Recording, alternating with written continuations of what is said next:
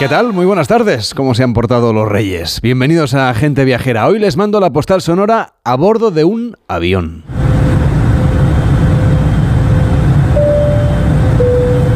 Y claro, así suena un avión por dentro, eso usted seguramente ya lo sabe. Ese sonido constante, como medio galáctico, que se nos mete en la cabeza y que interiorizamos al poco tiempo, una vez ya estamos a bordo y obviamente ya hemos despegado. Hay quien le molesta mucho escuchar este ruido y se le hace pesado en el caso de los vuelos de largo recorrido. Otras personas, en cambio, parece que se adormecen y hasta existe la posibilidad, si usted quiere, de escuchar este sonido en línea a través de Internet como terapia para el sueño, lo que se conoce como ruido blanco.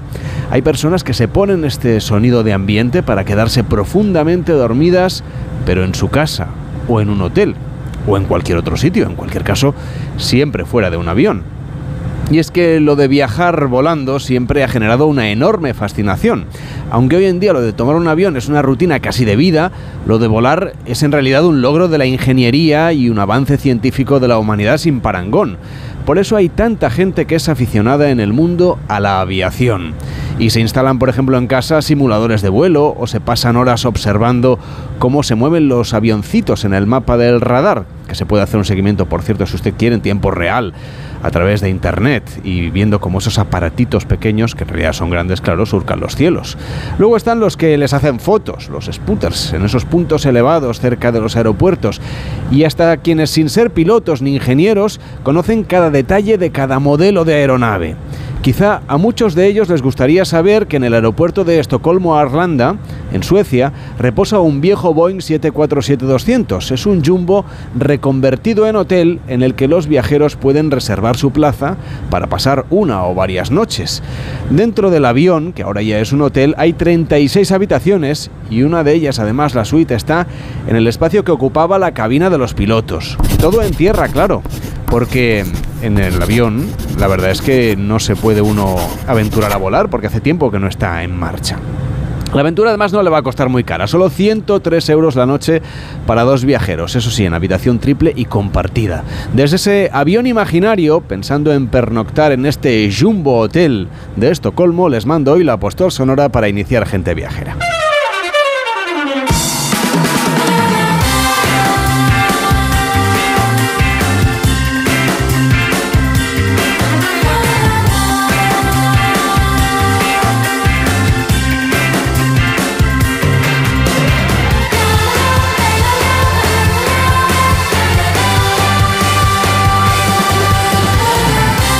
12 y 9, las 11 y 9 en Canarias con Víctor Herranz. ¿Cómo estás? Muy buenas tardes. Muy buenas tardes, Carles. Te han traído muchas cosas los Reyes Magos, te Pues has sí. portado bien. Sí, sí, sí, yo creo que sí. Ahora carbón no, y mira que con el precio del carbón no, no habría sido un mal regalo este año. ¿eh?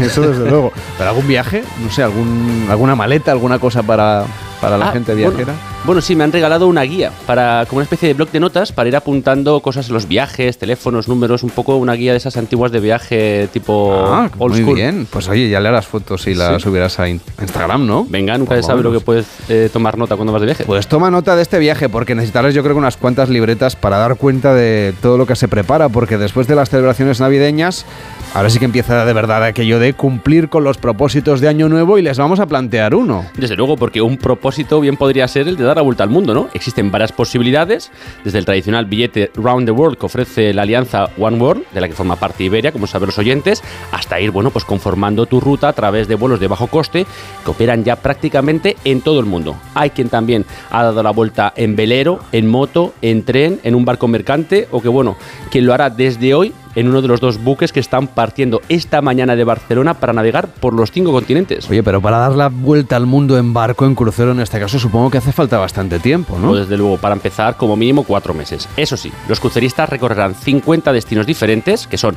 17 semanas de travesía, y estos pasajeros del MSC Magnífica pues explorarán América del Sur, Océano Pacífico Sur, el Índico, y seguirán con su navegación hasta llegar al místico mar Arábigo, pasando por el Mar Rojo, y bueno, pues volviendo Mediterráneo, atravesando el increíble Canal de Suez. Y hemos contado además que de manera inédita en esta ocasión son dos los barcos que zarpan en unas horas desde el puerto de Barcelona para dar la vuelta al mundo. Y además siguen itinerarios diferentes. El segundo buque, el MSC Poesía, llevará a los viajeros a América Central y la costa oeste de Estados Unidos y desde allí, bueno, pues viajarán hacia Oceanía para después subir por el Pacífico con destino a las exóticas costas de Japón y de China, volviendo también al Mediterráneo, pues como el otro, por el Mar Rojo y por el Canal de Suez. Pues para los viajeros que no tengan pasaje en estos dos buques que zarpan, ya decimos, eh, antes de mediodía, pero que quieren hacer un viaje de estas características, has encontrado tú uno para dentro de casi un año, ¿eh? que va a ser un crucero vuelto al mundo, en este caso el más largo del planeta. Sí, la verdad que tiene una pinta fantástica. Partirá en diciembre de 2023 con salida y llegada en Miami y navegará desde el 10 de diciembre hasta el 10 de septiembre de 2024 ofreciendo a los pasajeros un total de 274 noches a bordo, casi un año, y la posibilidad de visitar 150 destinos en 65 países de los 7 continentes y contemplar 11 de las grandes maravillas del mundo. Unos datos excepcionales y una travesía que se denomina Ultimate World Cruise y que se realiza a bordo del barco Serenade of the Seas de Royal Caribbean. Apunte usted, a partir del 10 de diciembre y hasta el 10 de septiembre de 2024. Esas son unas buenas vacaciones como las que se va a pegar ahora mismo Eloy Ramil, que es uno de los pasajeros de uno de estos dos cruceros vuelta al mundo que parten hoy desde España con la naviera MSC. Hola Eloy, ¿cómo estás? Muy buenas tardes. Hola, ¿qué tal? Buenas tardes. ¿En qué buque viajáis vosotros? En, ¿O, qué itinerario vais a hacer? Sí, no, en el Poesía. En el Poesía. ¿Y qué es lo que vais, qué, lugares vais a recorrer? Pues bueno, mm, de aquí nos vamos a Funchal, estamos en el Atlántico, pasamos, bueno, estamos en el Caribe, unos días recorriendo pues desde Colombia, algunas islas y tal, después Colón, que está en Panamá, cruzamos el canal de Panamá, después hacia el norte, que vamos hasta San Francisco, y después ya cruzamos lo que es el Pacífico. La primera parada la haremos en Hawái, y bueno, vamos a estar para, bueno, paseando por ahí, dando vueltas, hasta llegar a, bueno, Australia, o, bueno, primero estaremos en Auckland, pero haciendo paradas en la Polinesia y eso, y ya después de ahí a Australia, subimos a las Filipinas y ya recorremos todo lo que es China China, eh, ¿qué más? Bueno. Eh, en fin, que sí, que nos estás dando muchísima envidia. Eh, estás ahora mismo en el barco, ¿verdad? ¿Ya habéis embarcado? No, ¿Qué va, qué va? ¿Dónde estás? A ver, cuéntanos. Estoy, en el puerto. Me ah, falta la última tramitación y estoy en una cola pero bueno, estamos tramitando ya para subir, subimos en breve. Como que en un ratito ya estoy arriba en el barco. Oye, qué fantástico, Eloy, pero además vosotros viajáis en familia, ¿no? Con vuestro hijo pequeño y bueno, bueno, tanto tu mujer que es letrada de la Administración de Justicia como tú, que eres ingeniero, habéis pedido excedencia para vivir esta aventura, pero ¿os habéis planteado teletrabajar a bordo? No, no, no, no, no. No, otra cosa es que, hombre, yo llevo un ordenador y estaré conectado pues para la familia o para las cosas que vayan surgiendo de una forma extraordinaria, ¿no? Eh, urgentes. Pero en principio no trabajar, no. Intentamos no trabajar, por eso no vamos de aquí. Queremos perder, perdernos por el mundo, ¿sabes? Exacto. Eso sí, vamos por nuestro, con nuestro enanito y bueno, a él lo llevamos y que disfrute un poco. Bueno, también hacemos un seguimiento de lo que es el colegio, porque nos han dado los profesores también para estos cuatro meses su materia. Tiene cinco años, entonces tampoco es que sea muy complejo. Pero bueno, hará su lectura, sus sumas, sus restas y cosas de estas. imagino que al pequeño le hará muchísima ilusión, ¿no? Un viaje como este.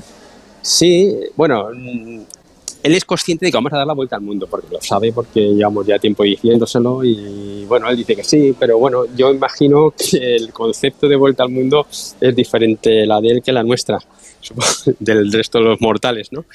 Porque claro, a los cinco años el concepto le tuve que decir, mira, esto ahí donde vivimos, porque vivimos en Canarias, aquí donde vivimos, este puntito, eso es Lanzarote. Y a partir de ahí, mira, esto es España y bueno, para que se haga una idea lo que es los tamaños, ¿no? Lo que es el planeta. Y bueno, se lo hemos explicado, pero bueno, imagino que, que sí, bueno, ilusión le hace, de hecho está muy contento de dar la vuelta al mundo, se lo dice a todo el mundo, ha dibujado los barcos, un montón, lleva ya meses dibujando barcos continuamente, ¿sabes? A él le encanta viajar. Bueno, he viajado bastante ya. Dime, perdón. Eloy, nos hemos enterado hace unos minutos que hay un oyente muy entusiasta de Onda Cero, que es Prudencio Exojo, que también va a bordo de uno de estos dos barcos. Hola, Prudencio, ¿cómo estás? Buenas tardes. Buenas tardes, ¿qué tal? ¿Cómo estamos? ¿Tú haces el mismo itinerario que Eloy o vas en el otro barco? Sí, está, no, no, estaba escuchando Eloy y efectivamente vamos en el Poesía también, sí. Muy bien, ¿y qué? En el Poesía para hacer el recorrido. y, ya estás preparado para estar cuatro meses fuera de tu, de, tu ciudad, de tu normalidad, de tu trabajo. Bueno, eh, la verdad es que al contrario de lo que ha dicho este compañero, yo aún sigo en activo, de una forma muy relajada, evidentemente, y sí que habrá que estar pendiente de alguna cosita del despacho, pero bueno, en principio creo que sí que es una eh, situación que me puedo permitir y las personas que están trabajando allí pueden necesitar puntualmente alguna cosa, pero creo que lo voy a poder superar fácilmente, sí. Prudencio, y como gran lector y oyente de radio que eres, ¿vas a llevar muchos libros para esas jornadas de travesía sin escalas? Pues me llevo cuatro libros en soporte papel y tengo otros tres o cuatro, creo yo, cinco en, el iPad que me van a servir para esos días de navegación poder dedicarme a la lectura y, reforzar alguna cosa que uno flojea, ¿no? Pues, por ejemplo, el tema de la mitología griega, que me apetece mucho y no tengo muchos conocimientos y a ver si, si aprendo algo en estos cuatro meses. ¿no? Eh, Prudencio, seguirás escuchando Onda Cero, imagino, a bordo, aunque estés en las eh, Filipinas o donde sea. Vamos a, vamos a destinar recursos económicos a ver si es verdad. Eh, no sé, Eloy, si luego cuando nos conozcamos a ver si podemos hablar. Yo para ti, para, para Internet en Tierra, eh, llevamos, vamos, tengo un contrato con la compañía proveedora mía y espero que lo cubra bien. Y luego el problema está en alta mar. Que él me ha dicho que va a depender un poco de, bueno, del satélite, de la gente que esté conectada y demás. Ahora, a poco, por poco que la cobertura sea buena, tú cuenta que Onda Cero va conmigo a todas horas. Bueno, eso es lo que quería yo escuchar, Prudencio. Que tengas un feliz viaje. ¿Tú también estás a punto de subir al barco o ya estás arriba? Yo estoy, yo por lo que intuyo, estoy, yo estoy sentado en la, en la recepción de la terminal. Él dice que está en la cola, estoy ojeando y yo voy a entrar ahora en esa cola para hacer ya el check-in final y poder pasar al barco. Porque el barco a qué horas han dicho que zarpa? El barco zarpa a las 6. De la tarde. de la tarde, sí, porque además el, crucero empezó el día 5 en Génova, ayer estuvieron en Marsella, hoy aquí, y ha desembarcado gente que se ha hecho sus ramblas, Paseo de Gracia, Gaudí, Sagrada Familia, evidentemente. Eh, esto en realidad, eh, eh, bueno, el crucero Vuelta al Mundo empieza hoy. Los que venían de Génova era, digamos, el remanente, tengo entendido, del, del último trayecto que hacía, ¿no? No, no, no, no, el barco sí que ha traído gente de, de, de, turistas que han estado haciendo final de año y Reyes. Vale. no, final de año y Reyes, sí, pero el barco, el barco empezó el día, el crucero empezó el día 5 en Génova, me consta que es así. Empezó el 5 en Génova, 6 Marsella y el 7 Barcelona. Perfecto, pues os vais a dar la vuelta al mundo. Entonces, a partir de, hoy mismo. Sí. Oye, y luego una pregunta, que estoy leyendo aquí que tú eres apasionado del, del, mar y eres patrón de yate y solís navegar con frecuencia. ¿Crees que después de este gran crucero os apetecería una, una travesía capitaneada por ti? A lo mejor en velero. para, dar la, vuelta al mundo. ¿Por no, pero el, el, patrón de yate es costeando, no puede, no puede cruzar, si no tendría que ser capitán de yate. Eh, podría costear, ¿no? todo que sea costeando, pues sí, podría dar, pero no, no es la idea. o el Mediterráneo, por ejemplo. Yo el Mediterráneo sí, sí, sí, sí. Pero bueno, yo he navegado en velero y, bueno, pues eso, es, no tiene nada que ver un velero con un crucero. El velero hay que trabajarlo, ¿sabes? Pues ahora que tengáis un, un, feliz viaje, tanto tú como tu mujer y, tu hijo.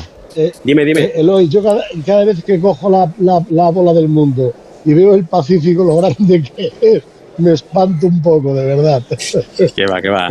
Ah, pues por eso le llaman Pacífico. Ahí tenéis que estar tranquilos, que vais a navegar plácidamente. No, no tengáis ningún problema. Efectivamente. El Pacífico. Bueno, cuando hay olas, sí. Cuando hay olas un poco grandes, el Pacífico precisamente. Pero bueno, eh, también, es una aventura. Eloy, no sé si, bueno, luego de los cabos lo hablaremos, que ha habido en un grupito que se ha creado por aquí, alguien que nos ha recomendado unas aplicaciones y me he descargado una y el Mariner Traffic y evidentemente puedes ver el oleaje, la temperatura del mar, impresionante. Ah, bueno, puede ser interesante.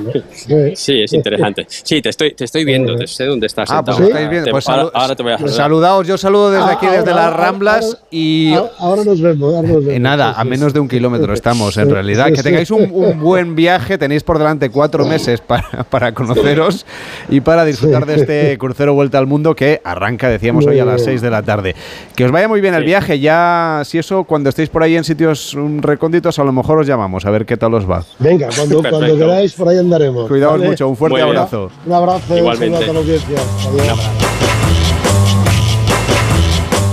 Y Y tenemos también a Enrique Domínguez Uceta, que no tiene la suerte de irse a dar la vuelta al mundo, pero que está con nosotros. Hola Enrique, ¿cómo estás? Buenas tardes. Hola, muy, muy buenas tardes, Carles. Te subirías, ¿no? Eh, bueno, sin duda alguna. Te irías Yo siempre me acuerdo. Siempre me acuerdo de un cómic de Rip Kirui que leí cuando era pequeño que decía dos personas que correrán juntas extrañas aventuras se cruzan sin notarse. Bueno, pues ellos se han encontrado allí en esa terminal y estoy seguro que tienen una aventura apasionante por delante. Bueno, gracias a la radio, obviamente. Tú nos propones en este caso que visitemos la capital de Gran Canaria, Las Palmas. Eh, la verdad es que es un destino estupendo. Eh, estuviste por allí también viviendo esas navidades y tuviste la oportunidad de vivir eh, esa ciudad y de verla sobre todo con unos ojos muy especiales. Claro, los tuyos que, que siempre encuentras ahí historias que compartir con la gente viajera.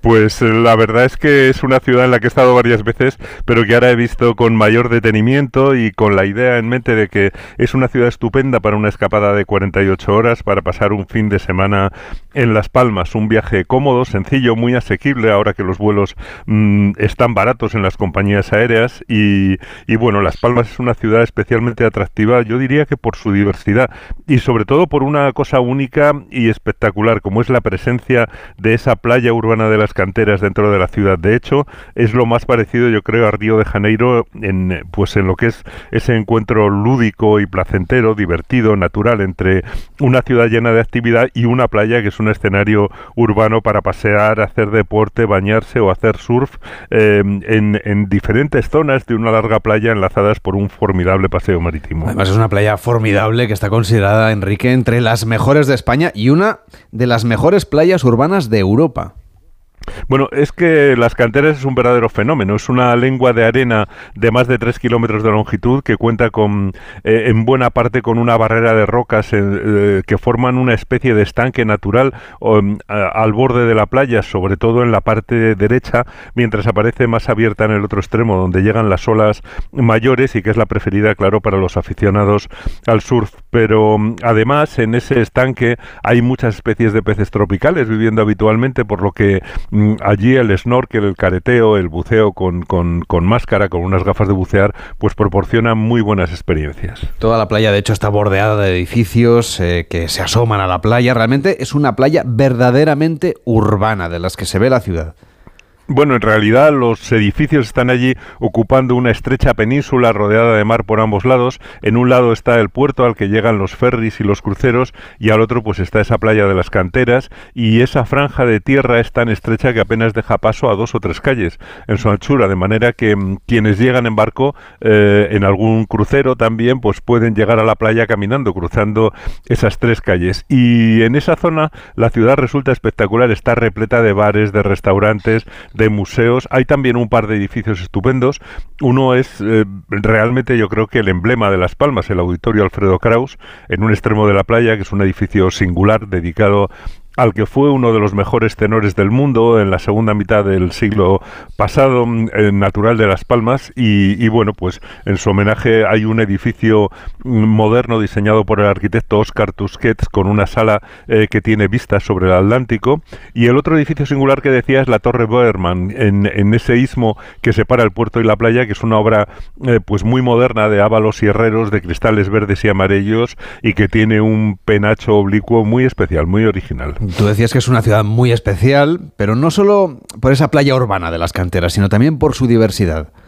Bueno, es que esta vez que he estado con un poco más de tranquilidad mirando eh, esta ciudad, pues lo que he encontrado es un lugar extraordinariamente cosmopolita. Quizá es la ciudad más cosmopolita de todas las Islas Canarias. Está llena de extranjeros que se encuentran cómodos, como en casa, bueno, o mejor naturalmente que en casa, especialmente británicos, alemanes, que se mezclan con casi eh, 400.000 habitantes que tiene la mayor ciudad de Canarias y, y es una ciudad que reúne puerto, el aeropuerto está muy cerca, tiene industrias, tiene los servicios, en, en una ciudad que siempre ha tenido una fuerte relación con el tráfico marítimo, con los barcos británicos, con las flotas mercantes y pesqueras, con barcos rusos, con los buques que están también buscando petróleo bajo el mar en las costas africanas. Yo creo que por eso es tan cosmopolita.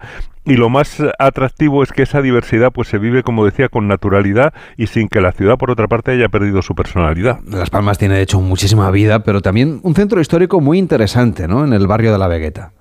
Bueno, es por donde deberíamos empezar, eh, yo creo, toda visita de Las Palmas. Ese barrio antiguo de Vegueta, alrededor de la formidable catedral, que está rodeada por callecitas muy estrechas de arquitectura antigua, donde hay casonas, hay grandes palacios, donde brilla con luz propia, claro, la Casa de Colón, que aunque no es auténtica por completo, ha sido rehecha y modificada es un bello edificio que contiene un buen museo que muestra la relación de Las Palmas con Cristóbal Colón y, con América. Allí en el, en el casco histórico se acumulan muchos lugares de interés, em, pues uno de ellos es el atractivo mercado de Vegueta, que es ideal para encontrarse en las pescaderías todos esos peces que salen del Atlántico, em, también para ver tiendas donde venden esos maravillosos quesos artesanales que hacen allí, ya sabes que son el orgullo de Gran Canaria, pero muy cerca el mercado tiene también el Centro Atlántico de Arte Moderno y el Museo Canario con sus momias aborígenes y con un rico contenido. Aunque lo más hermoso yo creo que es esa amplia plaza de Santana ante la gran fachada de la catedral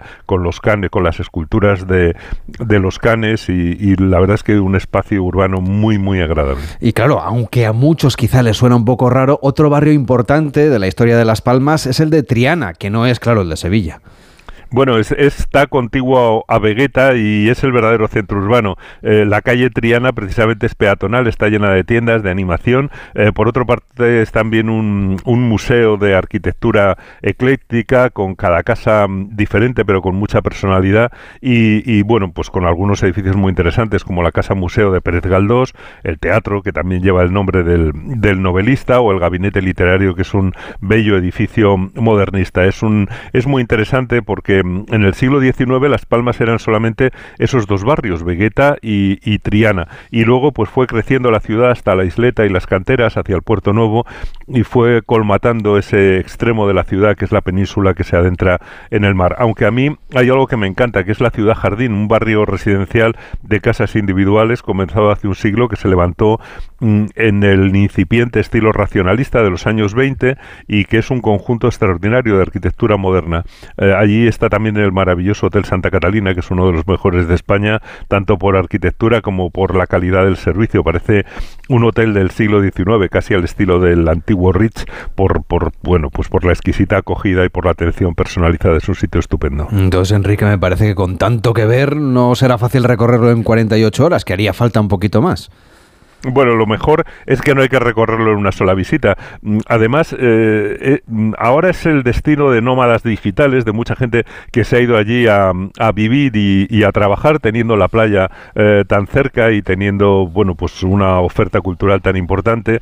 Es un lugar de escapadas y lo mejor es que cuando vayas, pues tienes mucho donde elegir, pero no tienes la obligación de verlo todo, claro.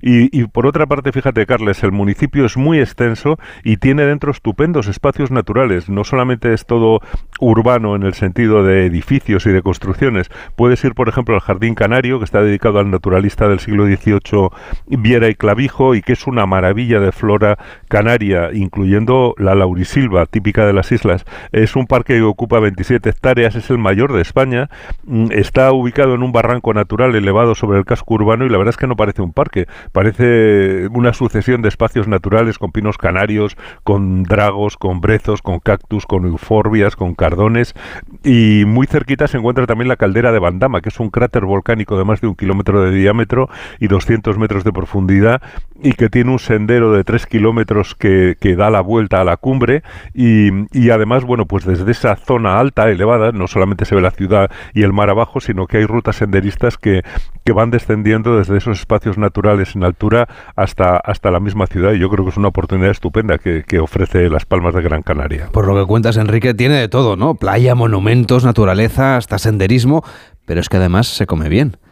Bueno, es algo que están mejorando constantemente en Las Palmas, cada vez lo cuidan más. Tienen un turismo que busca calidad, que aprecia los espléndidos productos de la tierra, esos nómadas digitales de los que hablábamos antes, que ya que están viviendo allí, pues les gusta comer bien y disfrutar de una buena gastronomía, que tienen naturalmente tanto en quesos como en vinos o en los dulces de Tejeda. Mm, han abierto un mercado gastronómico con, con puestos convertidos en restaurantes de tapas, el mercado del puerto, muy recomendable. Todo el paseo al borde de la playa de las canteras es un gran corredor gastronómico gastronómico, con mesas en la calle para disfrutar de las vistas de la playa y del mar y de las temperaturas maravillosas que tienen todo el año. Hay restaurantes excelentes como el que tuve ocasión de probar, Muxugo del chef eh, Borja Marrero en la terraza del Hotel Catalina Plaza, donde cocina productos de su propia finca, mm, se centra en los sabores de la tierra, tiene tres menús de degustación espléndidos. Uno se llama Los Orígenes, otro se llama Lo más profundo de Tejeda, que ya sabes que es la parte alta de la isla, la más recóndita, y otro que se llama Solo Tunera, centrado pues en, en,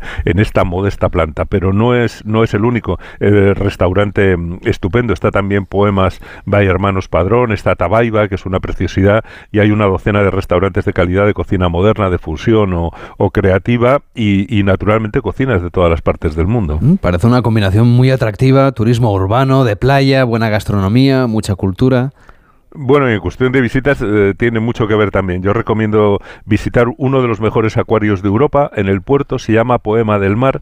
Eh, no es muy bonito por fuera, pero por dentro es una joya, yo diría que escondida. He podido ver también ahora el Museo de la Fundación de Arte y Pensamiento Martín Chirino en el Castillo de la Luz con la obra de este de este gran artista canario y, bueno, no nos podemos olvidar que el Belén de Arena convoca cada año a artistas internacionales en la playa de las canteras con, con, ese montaje de esculturas hechas de arena que se puede observar durante todas las eh, navidades, aunque luego naturalmente desaparece. Y desde luego, Las Palmas de Gran Canaria yo creo que es ideal para una escapada y estoy seguro de que permite repetirla más de una vez para descubrir en, en cada ocasión cosas diferentes y siempre interesantes. Pues hoy hemos ido a Las Palmas de Gran Canaria, una mirada sobre una ciudad llena de interés y de permanente cambio, como nos ha contado Enrique Domínguez Uceta. Mañana te vuelvo a saludar. Cuídate mucho, Enrique. Hasta mañana, Carles. Gente Viajera, el programa de viajes de Onda Cero con Carlas Lamelo. Y China se ha reabierto a la recepción de viajeros tras las duras restricciones de su estrategia de COVID-0, pero no parece que su situación epidemiológica aconseje embarcarse en este país. El director de emergencias sanitarias de la Organización Mundial de la Salud, Michael Ryan, ha mostrado sus dudas acerca de la veracidad de las cifras de contagios y muertes de COVID-19 que está notificando China. Además, el gobierno de Pekín limita la visa de momento a los viajeros de negocios, de estudio o para tener encuentros con familiares. Pero es cuestión de tiempo que China se vuelva a abrir al turismo. Sabemos que las autoridades chinas quieren recuperar la llegada de visitantes, pero todavía no hay fecha para ese regreso.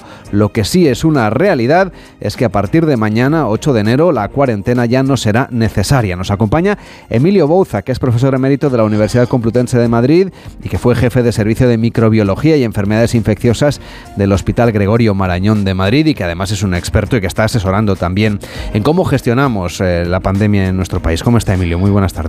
¿Qué tal? Muy buenos días o tardes, lo que queramos decir. ¿Qué tal? Parece que hay cierto recelo en el regreso de los viajeros procedentes de China. La Unión Europea, por ejemplo, y por supuesto España están vigilantes porque se han registrado muchos positivos entre quienes vuelan desde China.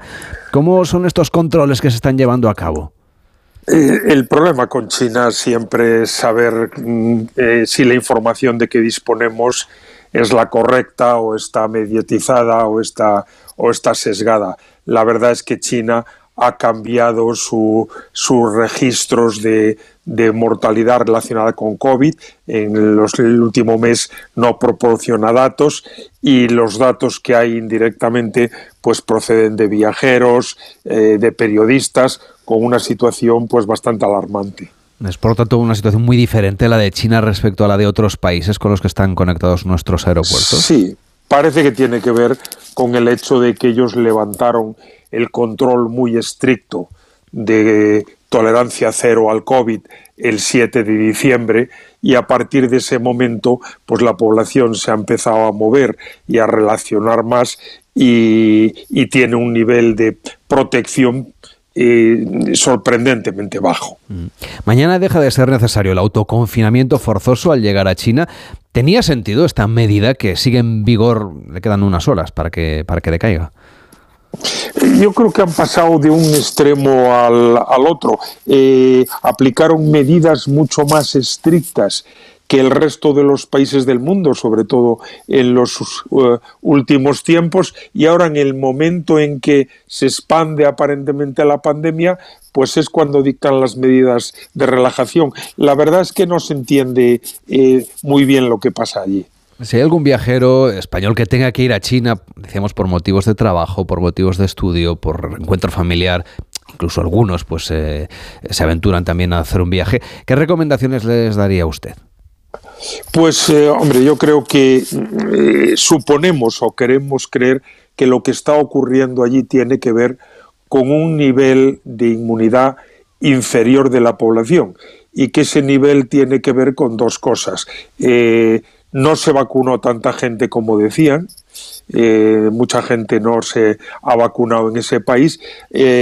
las vacunas no se han aplicado tantas veces como se han hecho en Occidente y la vacuna que ellos utilizan, la Sinovac, hay estudios que demuestran que alguien que recibe esta vacuna es tres veces más propenso a tener un COVID grave que alguien que recibe una vacuna mRNA de las que hemos recibido en Occidente. A lo que voy, teóricamente un visitante español adecuadamente vacunado estaría algo más protegido de adquirir un COVID grave. Mm, que la que la población que la población china. Mm, Pero mm, estamos ante una incidencia.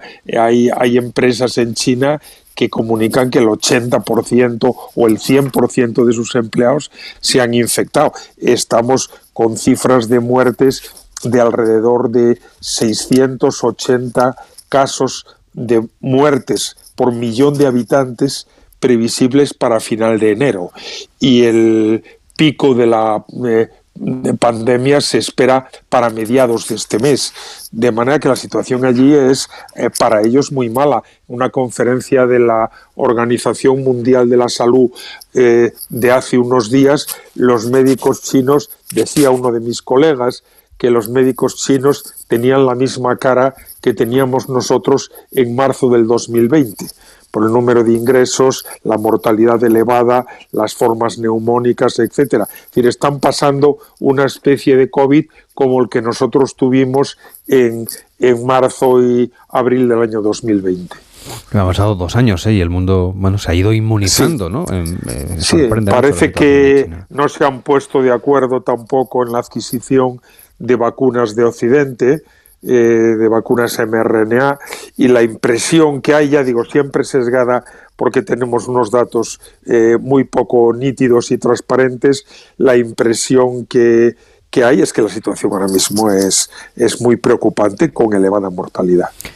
Lo que sí es seguro es que a partir de mañana ya se podrá viajar a China sin autoconfinamiento obligatorio de varios días en un hotel. Es la novedad y por eso queríamos hablar con un experto para que nos explique la situación con la escasa información que nos llega desde China, pero sí sabemos cuáles son las prevenciones que tenemos que tener en caso de que queramos o tengamos que viajar a ese país. Gracias por acompañarnos, doctor Boza. Hasta la próxima. Muy buenas tardes. Un saludo. Adiós. Hasta luego. Hacemos una pausa en Gente Viajera y recorremos los mejores festivales musicales del mundo para este 2023. Gente Viajera el programa de viajes de Onda Cero con Carlas Lamelo. Seguro que conoces algún caso de acoso en redes sociales, una noticia falsa que se hizo viral o has visto cómo los haters no paran de compartir mensajes de odio.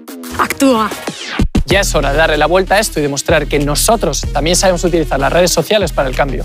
¿A qué esperas? Elige uno de los temas, usa tu creatividad y haz un vídeo para redes sociales a tu manera. Regístrate en Efecto 1000 y sube tu vídeo. Nosotros ya formamos parte de la generación 1000. La generación que usa las redes sociales con cabeza. Efecto 1000, un proyecto de la Fundación Atresmedia. Aromática, sutil, generosa con todos los platos. Así es la Tuber Melanosporum o trufa negra de Teruel. El diamante negro de la cocina al alcance de todos. Conócela en trufadeteruel.com. No me agobies. No me entiendes. No me gusta. No me apetece. No me renta. No me rayes.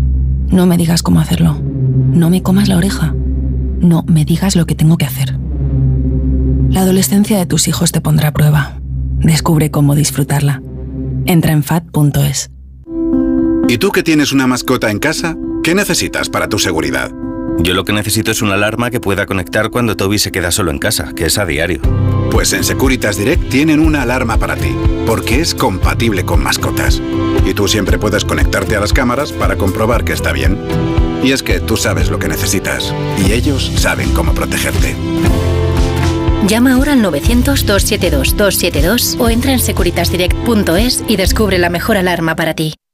Disfruta lo bueno de Almería. Descubre el sabor de nuestra tierra con la marca Gourmet Sabores Almería. Más de mil productos te sorprenderán en cada bocado. Disfruta de todo lo bueno que tiene tu tierra, porque la calidad tiene un nombre. Sabores Almería. Conoce más en www.saboresalmería.com. Diputación de Almería, tu provincia. Gente Viajera, sábados y domingos a las 12 del mediodía, con Carlas Lamelo.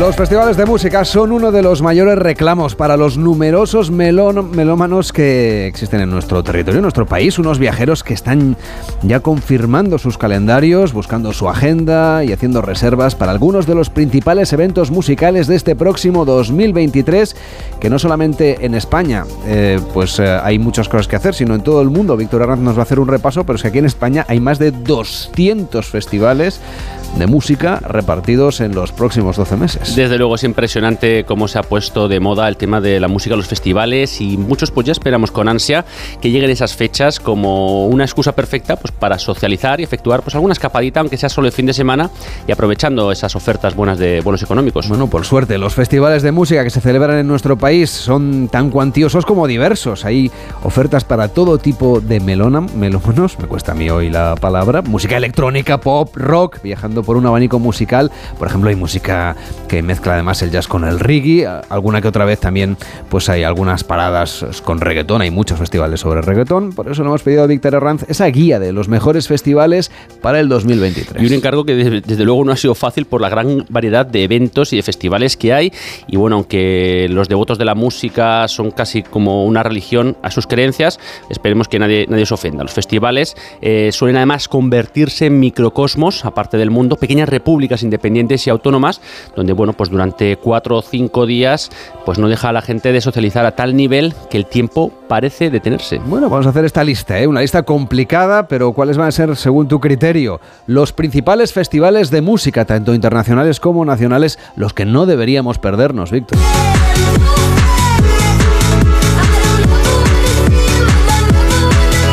Pues mira, para empezar 2023 vamos a ser testigos del resurgimiento de una magnífica historia de amor por la música electrónica y esta es la del Tomorrowland en varios destinos y en formatos. Un festival nacido, como saben los viajeros, en Bélgica en 2005 y que continúa su hermosa aventura en este país del 21 al 23 y 28 al 30 de julio, por primera vez en Losenhem Park de Bruselas y también regresará a la estación de esquí francesa de las montañas del Alpe d'Huez en su tercera edición del Tomorrowland eh, Winter, programada del 18 al 25 de marzo. Nada menos que en lo alto de los hermosos Alpes franceses, ahí seguro que los asistentes al festival de todo el mundo se van a unir nuevamente para esas experiencias únicas donde hay nieve, hay música y hay vistas espectaculares de esas míticas pistas de Alpe d'Huez en las montañas circundantes que hay, pues desde luego una vista impresionante.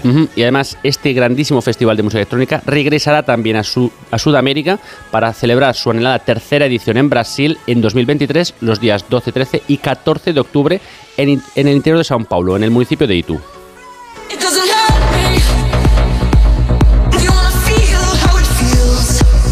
Viajamos ahora al otro lado del charco, porque en Estados Unidos también descubrimos algunos de los eventos musicales más importantes del mundo, como el Burning Man, un evento anual de siete días de duración que se desarrolla en la ciudad de Black Rock, en Nevada. Un destino, Lamelo, que no es un municipio ni tiene gobierno, solo existe durante la semana del Burning Man en mitad del desierto. Es decir, una ciudad temporal construida por los participantes hasta el primer lunes de septiembre, que es el Día del Trabajo en Estados Unidos, durando pues eso, aproximadamente una semana. Un evento dirigido principalmente a gente inspirada en los 10 principios que mueven el Burning Man, que va desde el reciclaje, la sostenibilidad, eh, la generosidad, la autoexpresión, la autosuficiencia, y que se celebrará, como decíamos, del 27 de agosto al 4 de septiembre. Y las entradas, por lo que hemos podido comprobar, no son nada baratas, pero podemos acceder gratis si creamos alguna performance o estructura de fantasía a modo de, de Ninot, pero con un toque de Mad Max, o incluso si nos involucramos como voluntarios. Hay otras maneras de viajar a los festivales que otros encuentros musicales habrá en Estados Unidos y que tú nos recomiendas para conocer este país un poquito más a fondo. Bueno, pues sin duda eh, no de- debemos dejar pasar la oportunidad de visitar el Festival de Música y Artes de Coachella Valley, un gran evento artístico que se celebra durante tres días en el mes de abril, este año del 14 al 23 en Indio, en el desierto de Colorado y frontera con California, porque podemos aprovechar para visitar estos dos magníficos estados.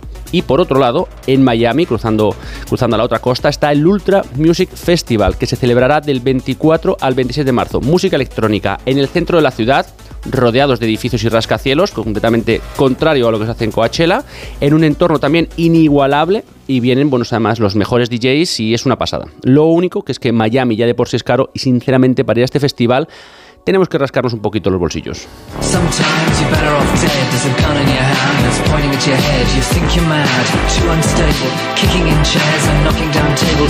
Volvemos a Europa, en realidad volvemos a España, porque lo que queremos hacer es recomendarles algunos de los mejores festivales que hay en nuestro país. ¿Cuáles están en tu lista? Pues muy ciertamente la oferta de España, como bien decías, es impresionante, pero cabe destacar pues el Primavera Sound, que es desde luego pues todo un baluarte. Este año además hacen dos festivales, uno en Madrid y el otro en Barcelona, que es el histórico, y fuera de nuestras fronteras también lo hacen en Oporto, en Los Ángeles, en Santiago de Chile, en Sao Paulo y en Buenos Aires. Este 2023 según parece, ya tenemos confirmados a Rosalía, Blur, Kendrick Lamar y Pet Shop Boys en Madrid, que ahora lo escuchamos, y en Barcelona, pues todavía tenemos que esperar un poquito para saberlos confirmados. Aquí se celebrará del 1 al 3 de julio y en Madrid del 8 al 10 de junio y cuenta con un presupuesto de 65 millones de euros. Y déjame aprovechar también la ocasión, porque si pasamos por Barcelona, debemos mencionar al legendario Festival Sonar, que es el mejor evento de música electrónica de nuestro país y este año además celebrará su 30 aniversario los días 15, 16 y 17 de junio. Confirmados están Fever Ray, One Otrix Point Never y Peggy Goo. ne bɔra mali ne tun bɛ lemuruba feere kɛ ne bɔra lemuruba feere la ka na faransi ka na mikoro juru Y vamos a seguir viajando, en este caso por Europa, por ejemplo, en el Fusion Festival de Alemania, cerca de la ciudad de Berlín, un evento donde precisamente lo importante es la búsqueda más de la sociedad que, que perseguimos o que queremos, más que otras cosas. Hay una- un punto filosófico en este festival. ¿Lo llegan a conseguir, Víctor?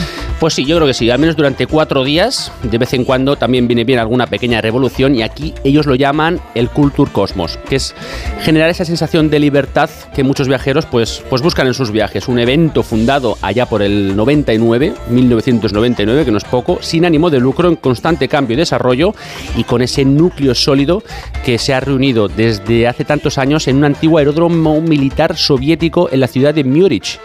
Eh, ciertamente, ellos lo llaman el gran espectáculo comunista festivo, lo único que, bueno, eso es en sus orígenes, y, y tendrá lugar del 28 de junio al 2 de julio, una pasada. La entrada va a costar unos 250 euros y tiene la particularidad que todo el mundo está involucrado en su limpieza. Por ejemplo, hay más de 70.000 asistentes. Bueno, todo el mundo tiene que trabajar o cooperar un poquito para que el evento vaya bien.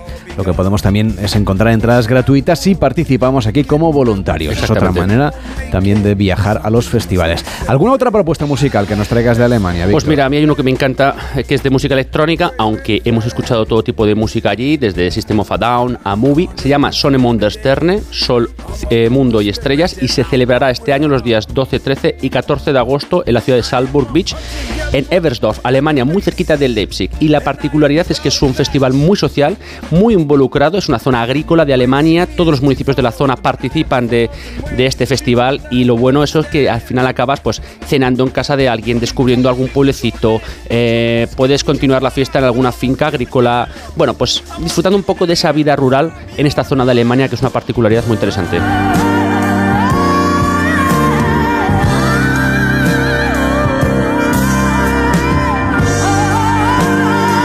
Y no es por casualidad que Reino Unido acoja algunos de los festivales de música más longevos y más populares del planeta. Si os gusta la música y si tenéis ganas de visitar Gran Bretaña para refrescar, por ejemplo, el inglés o conocer el país, ¿por qué no combinar las dos cosas? Irse de festival y reforzar el inglés. Desde luego, además, muchos de estos tienen lugar, como en Alemania, decíamos el Sonemund Stern, pues en el ámbito rural, lo que nos permite conocer diferentes regiones y la campiña inglesa mientras escuchamos pues la mejor música. La verdad es, es que espectacular. Con frecuencia, si usted ha ido alguna vez a un festival, se habrá dado cuenta de que es necesario acampar, así que en este cuentan con que dormiremos poco y experimentaremos condiciones meteorológicas pues de lo más variado. Al final es el Reino Unido. Es imprescindible, por lo tanto, llevar botas de agua o botas resistentes al agua, paraguas y un poquito de sentido del humor. ¿Cuáles podríamos recomendar para los fans del pop y del rock y de la música electrónica que quieran ir al Reino Unido? Pues aquí sin duda el mejor festival es el Glastonbury, para, sobre todo para un gran número de, de entendidos, que es el padre de los festivales de música desde 1970. En aquella época costaba solo una libra la entrada y T-Rex eh, era la banda estrella. Sí que es verdad que ha evolucionado hasta convertirse para muchos en el evento musical más importante del Reino Unido y el precio, pues para los cinco días accede a 238 libras. A lo largo del tiempo, este festival ha conquistado artistas como David Bowie, a Beyoncé, a The Who, a Radiohead, muchísimos más. Muchos británicos pueden contar al menos una o dos anécdotas sobre Glastonbury, que es uno de los más importantes de- del mundo. Este año se va a celebrar del 21 al 25 de junio de 2023. Desde luego, también tenemos en nuestros recuerdos en Reino Unido festivales como el V Festival, que se celebra durante dos días en dos sedes distintas, una en el norte y otra en el sur de Inglaterra, ya que la idea es que todos los seguidores pues, puedan acceder fácilmente a sus grupos. Tenemos artistas internacionales de la talla de Pink, Jay-Z, Son Paul y para los entusiastas también de- del jazz tenemos otro festival que se llama Love Supreme, que se celebra en Sussex a finales de junio y como decíamos, bueno, pues abarca todos los estilos del jazz. Claro, y de jazz no podemos dejar de mencionar el Festival de Jazz y Blues de Edimburgo, uno de los mejores y más antiguos del Reino Unido, que tiene lugar justo antes del famosísimo Festival Internacional de la ciudad de Edimburgo. Una ciudad, por otro, apasionada. También tenemos un festival de música clásica y de ópera en eh, Glyndebourne. Es un evento más formal, de alto nivel, y nuevamente en la campiña de Sussex, en uno de los centros operísticos más prestigiosos del Reino Unido. Un festival que ofrece además la oportunidad de asistir a representaciones de primera categoría por un precio que oscila de las 10 a las 250 libras.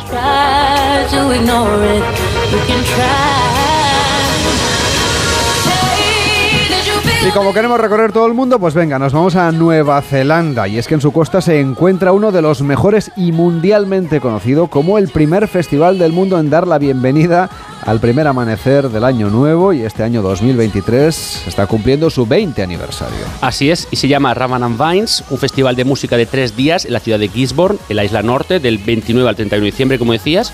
Un festival fundado en 2023 por dos amigos y que, bueno, que al final acabó convirtiéndose en un festival de más de 350.000 asistentes. Como anécdota, el año que yo estuve, uno de los patrocinadores principales fue King.com, que es ese multimillonario creador de la plataforma Mega Outlet, que se refugió en el país maorí, escapando de la justicia americana. Y que bueno, pues como agradecimiento al país, este señor se dedicó a financiar y a patrocinar fiestas pues por toda Nueva Zelanda. Y pues ese es un festival que usted se tiene que apuntar ya porque falta casi un año ¿eh? para que empiece, porque ya acaba de acabar la edición de 2023. Bueno, pues eh, con esto hemos dado la vuelta al mundo, pero eh, se te ha quedado, me imagino, algo, una última recomendación para la gente Mm. Sí, viajera. pues mira, la verdad me gustaría destacar que uno de los mejores festivales del mundo se llama y se llamaba Kazantip y que como consecuencia de la terrible guerra de Ucrania y la invasión de Crimea, pues lleva varios años itinerantes por el mundo, desde Portugal hasta Camboya. Pero bueno, eh, en 20 años decíamos que se celebró a orillas del Mar Negro, concretamente en la bahía de Kazantip, en una, esa pequeña bahía de, de Ucrania, ahora invadida por Rusia, en el Mar de Azov, situada en las costas nortes de la península de Kerch. Duraba alrededor de un mes, de finales de julio a finales de agosto, y reunía a más de 100.000 personas, cientos de DJs, bailarines, músicos, artistas, 10 pistas de baile, más de 30 bares, restaurantes, dos salas de cine al aire libre, tres estaciones de cometas y muchas estructuras arquitectónicas extrañas. Como curiosidad, estaba muy cerca de una planta de energía nuclear abandonada que quedó sin terminar después del accidente de Chernóbil y que se encontraba en medio del campo pues como una enorme e increíble bueno pues eh, estructura y escenario de Hollywood para una película apocalíptica. Allí se hacían las fiestas Night in the Reactor y marcó el comienzo de la tradición de Atomic Nights que pasó a la historia del movimiento rave. Pues es una de las consecuencias también de la invasión y de la guerra de Vladimir Putin. Así es. Gracias, Víctor, por este repaso musical a los festivales del 2023. Un placer. Conforme se acerquen ya les iremos haciendo recordatorio.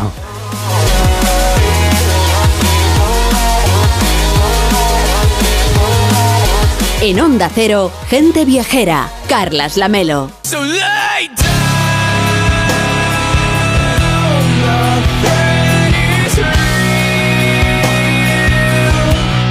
Pues con este invierno tan atípico climatológicamente hablando, nos estamos eh, preguntando cómo está la situación de las estaciones de esquí en nuestro país. Saludamos a Jesús Ibáñez, que es presidente de Atudem, el organismo que agrupa las 35 estaciones de esquí que existen en nuestro país.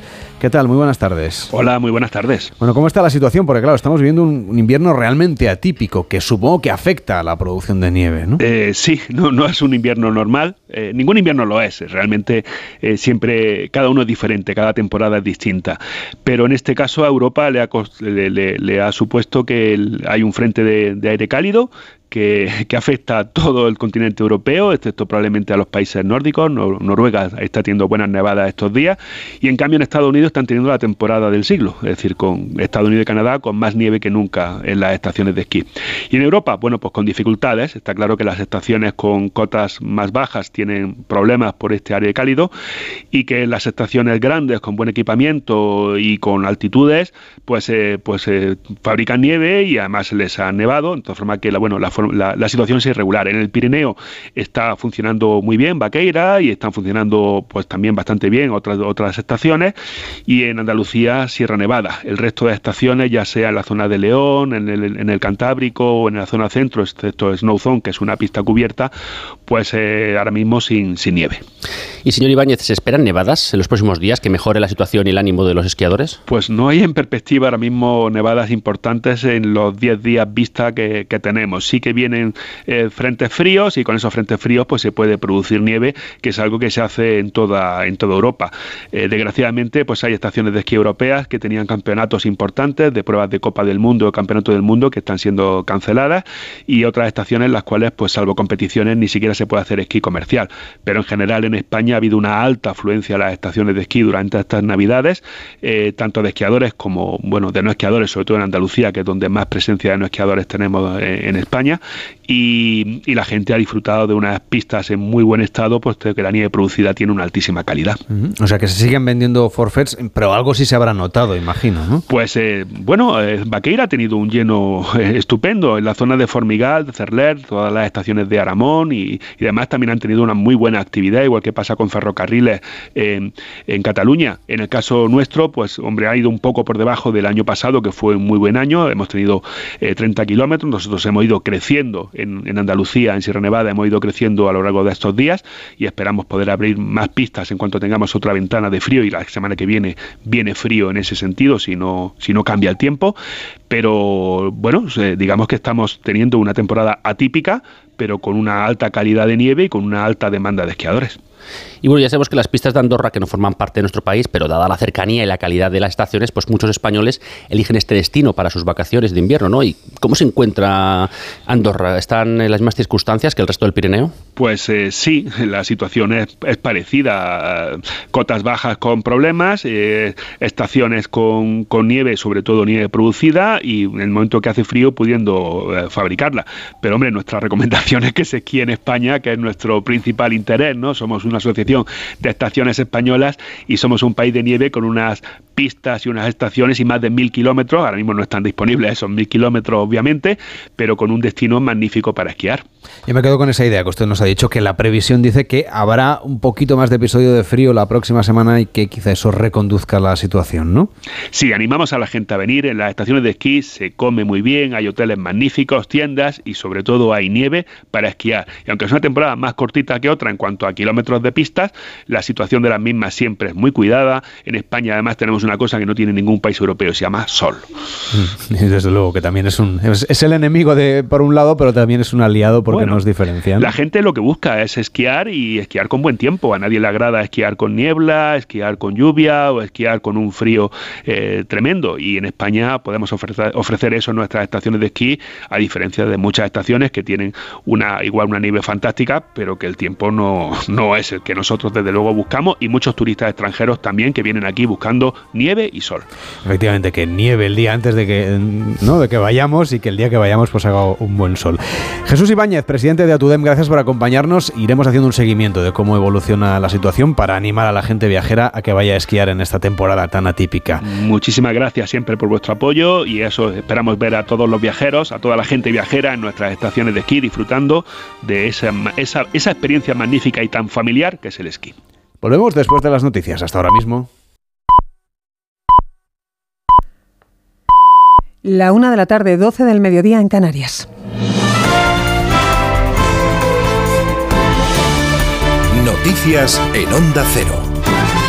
Buenas tardes. Nueva advertencia del líder del PSC, Salvador Illa. El gobierno catalán avisa de que su propuesta para sumar apoyos en torno a los presupuestos no admite recortes ni modificaciones. Lo acaba de señalar en una comparecencia entre los medios en Barcelona. Informa desde allí Albert Postils. El líder de los socialistas catalanes, Salvador Illa, advierte al gobierno de la Generalitat que su propuesta de acuerdo para los presupuestos es un todo y lanza la pelota al tejado del Ejecutivo catalán. Es una propuesta de mínimos y es un todo del que no se puede desgajar una parte para decir esto sí y esto no. Es un todo y a partir de ahí el PSC poco más tiene que decir. El que tiene que hablar ahora es el señor Aragonés para decir si la acepta o no la acepta. Esta semana las posiciones se han enrocado por la negativa del Gobierno a incluir en las cuentas proyectos como el del Jarroc, la ampliación del aeropuerto del Prat o el cuarto cinturón. Con la vista puesta en Cataluña, el líder del PP, Alberto Núñez Feijóo, declara hoy en una entrevista en Servimedia que descarta un referéndum de independencia este año, pero no en 2004. Añade, si Pedro Sánchez repite en la Moncloa, para añadir además que su partido, el PP, si llega al gobierno, recuperará el delito de referéndum ilegal y el delito de sedición.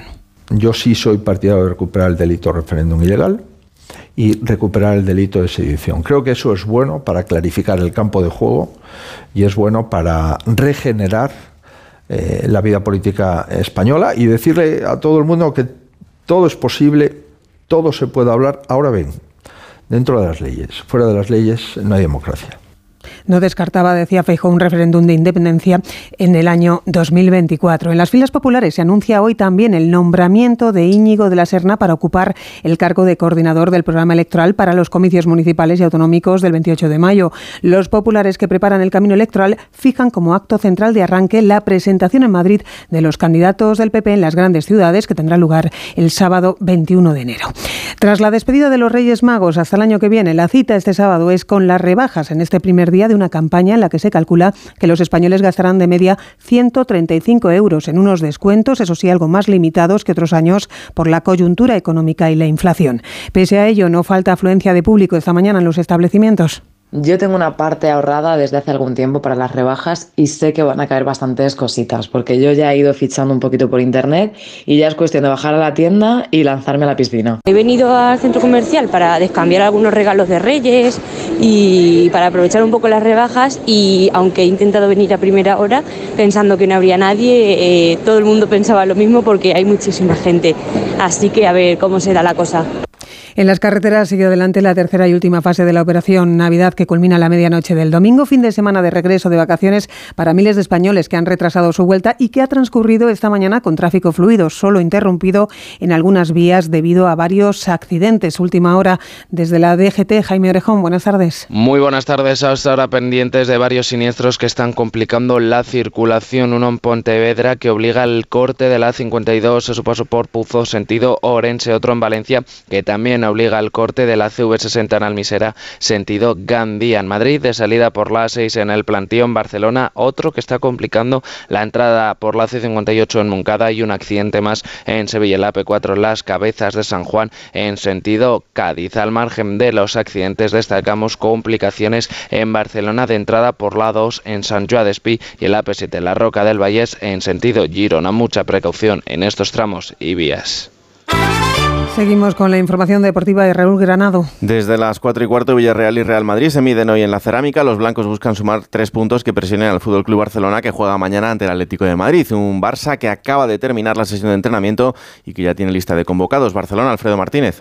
Pues una lista de convocados en las que no hay grandes sorpresas. Se lleva todos los futbolistas disponibles Xavi Hernández para el gran choque de mañana en el Metropolitano, es decir, 22 futbolistas. Son baja, lógicamente, por sanción Lewandowski, que empieza a cumplir el ciclo de tres partidos, y Jordi Alba, que fue expulsado por doble amonestación en el derby frente al Español. Vamos a ver cómo recompone el equipo, que todo apunta a que Ansu sería titular. La expedición viaja mañana a las 11 de la mañana hacia la capital de España y regresará para luego posteriormente viajar el martes a Arabia Saudí. Xavi Hernández tenía que comparecer a la una de la tarde, pero como quiera que ahora mismo está el sorteo de la Copa del Rey, hasta que no se conozca el rival del Fútbol Club Barcelona en estos octavos de final, no comparecerá el técnico azulgrana. Hoy también se mide el Mallorca y Valladolid desde las seis y media en Somos y Español y Girona que se enfrentan a las nueve de la noche en Cornellá. Y en la jornada de segunda división, tres partidos también, a las cuatro y cuarto Andorra Oviedo, a las seis y media Málaga Tenerife, a las nueve de la noche a la vez Burgos. Y como decíamos, en marcha ese sorteo de octavos de final de la Copa del Rey. Se sortean los emparejamientos con 12 equipos de primera división, tres de segunda y un superviviente del fútbol modesto, el Ceuta de primera ref. Nueva cita con la información a partir de las 2 de la tarde, la una en Canarias, con el repaso de las noticias de España y del resto del mundo en Noticias Mediodía con Yolanda De Cans. Hasta entonces siguen en compañía de Carlas Lamelo y su gente viajera. Este sábado desde las 3 y media de la tarde, toda la liga te espera en Radio Estadio. Los de Ancelotti, colíderes, visitan un aspirante a puestos de Liga de Campeones. Villarreal, Real Madrid. Además, dos partidos con billetes para la tranquilidad. Mallorca, Valladolid y el derby catalán, Español, Girona. Este sábado vive la emoción de la Liga en Radio Estadio, con Edu García. Te mereces esta radio. Onda Cero, tu radio.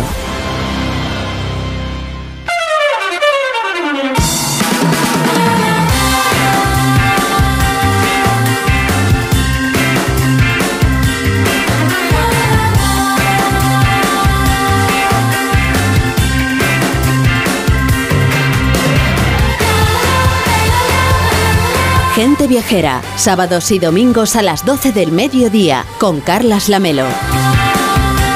Cuando es la 1 y 6, las 12 y 6 en Canarias, aquí abrimos una nueva hora en Gente Viajera. Hoy vamos a visitar Finisterre, vamos a viajar a Ámsterdam en esta hora, quiero decir, a San Francisco en los Estados Unidos y también la Ribeira Sacra en Galicia.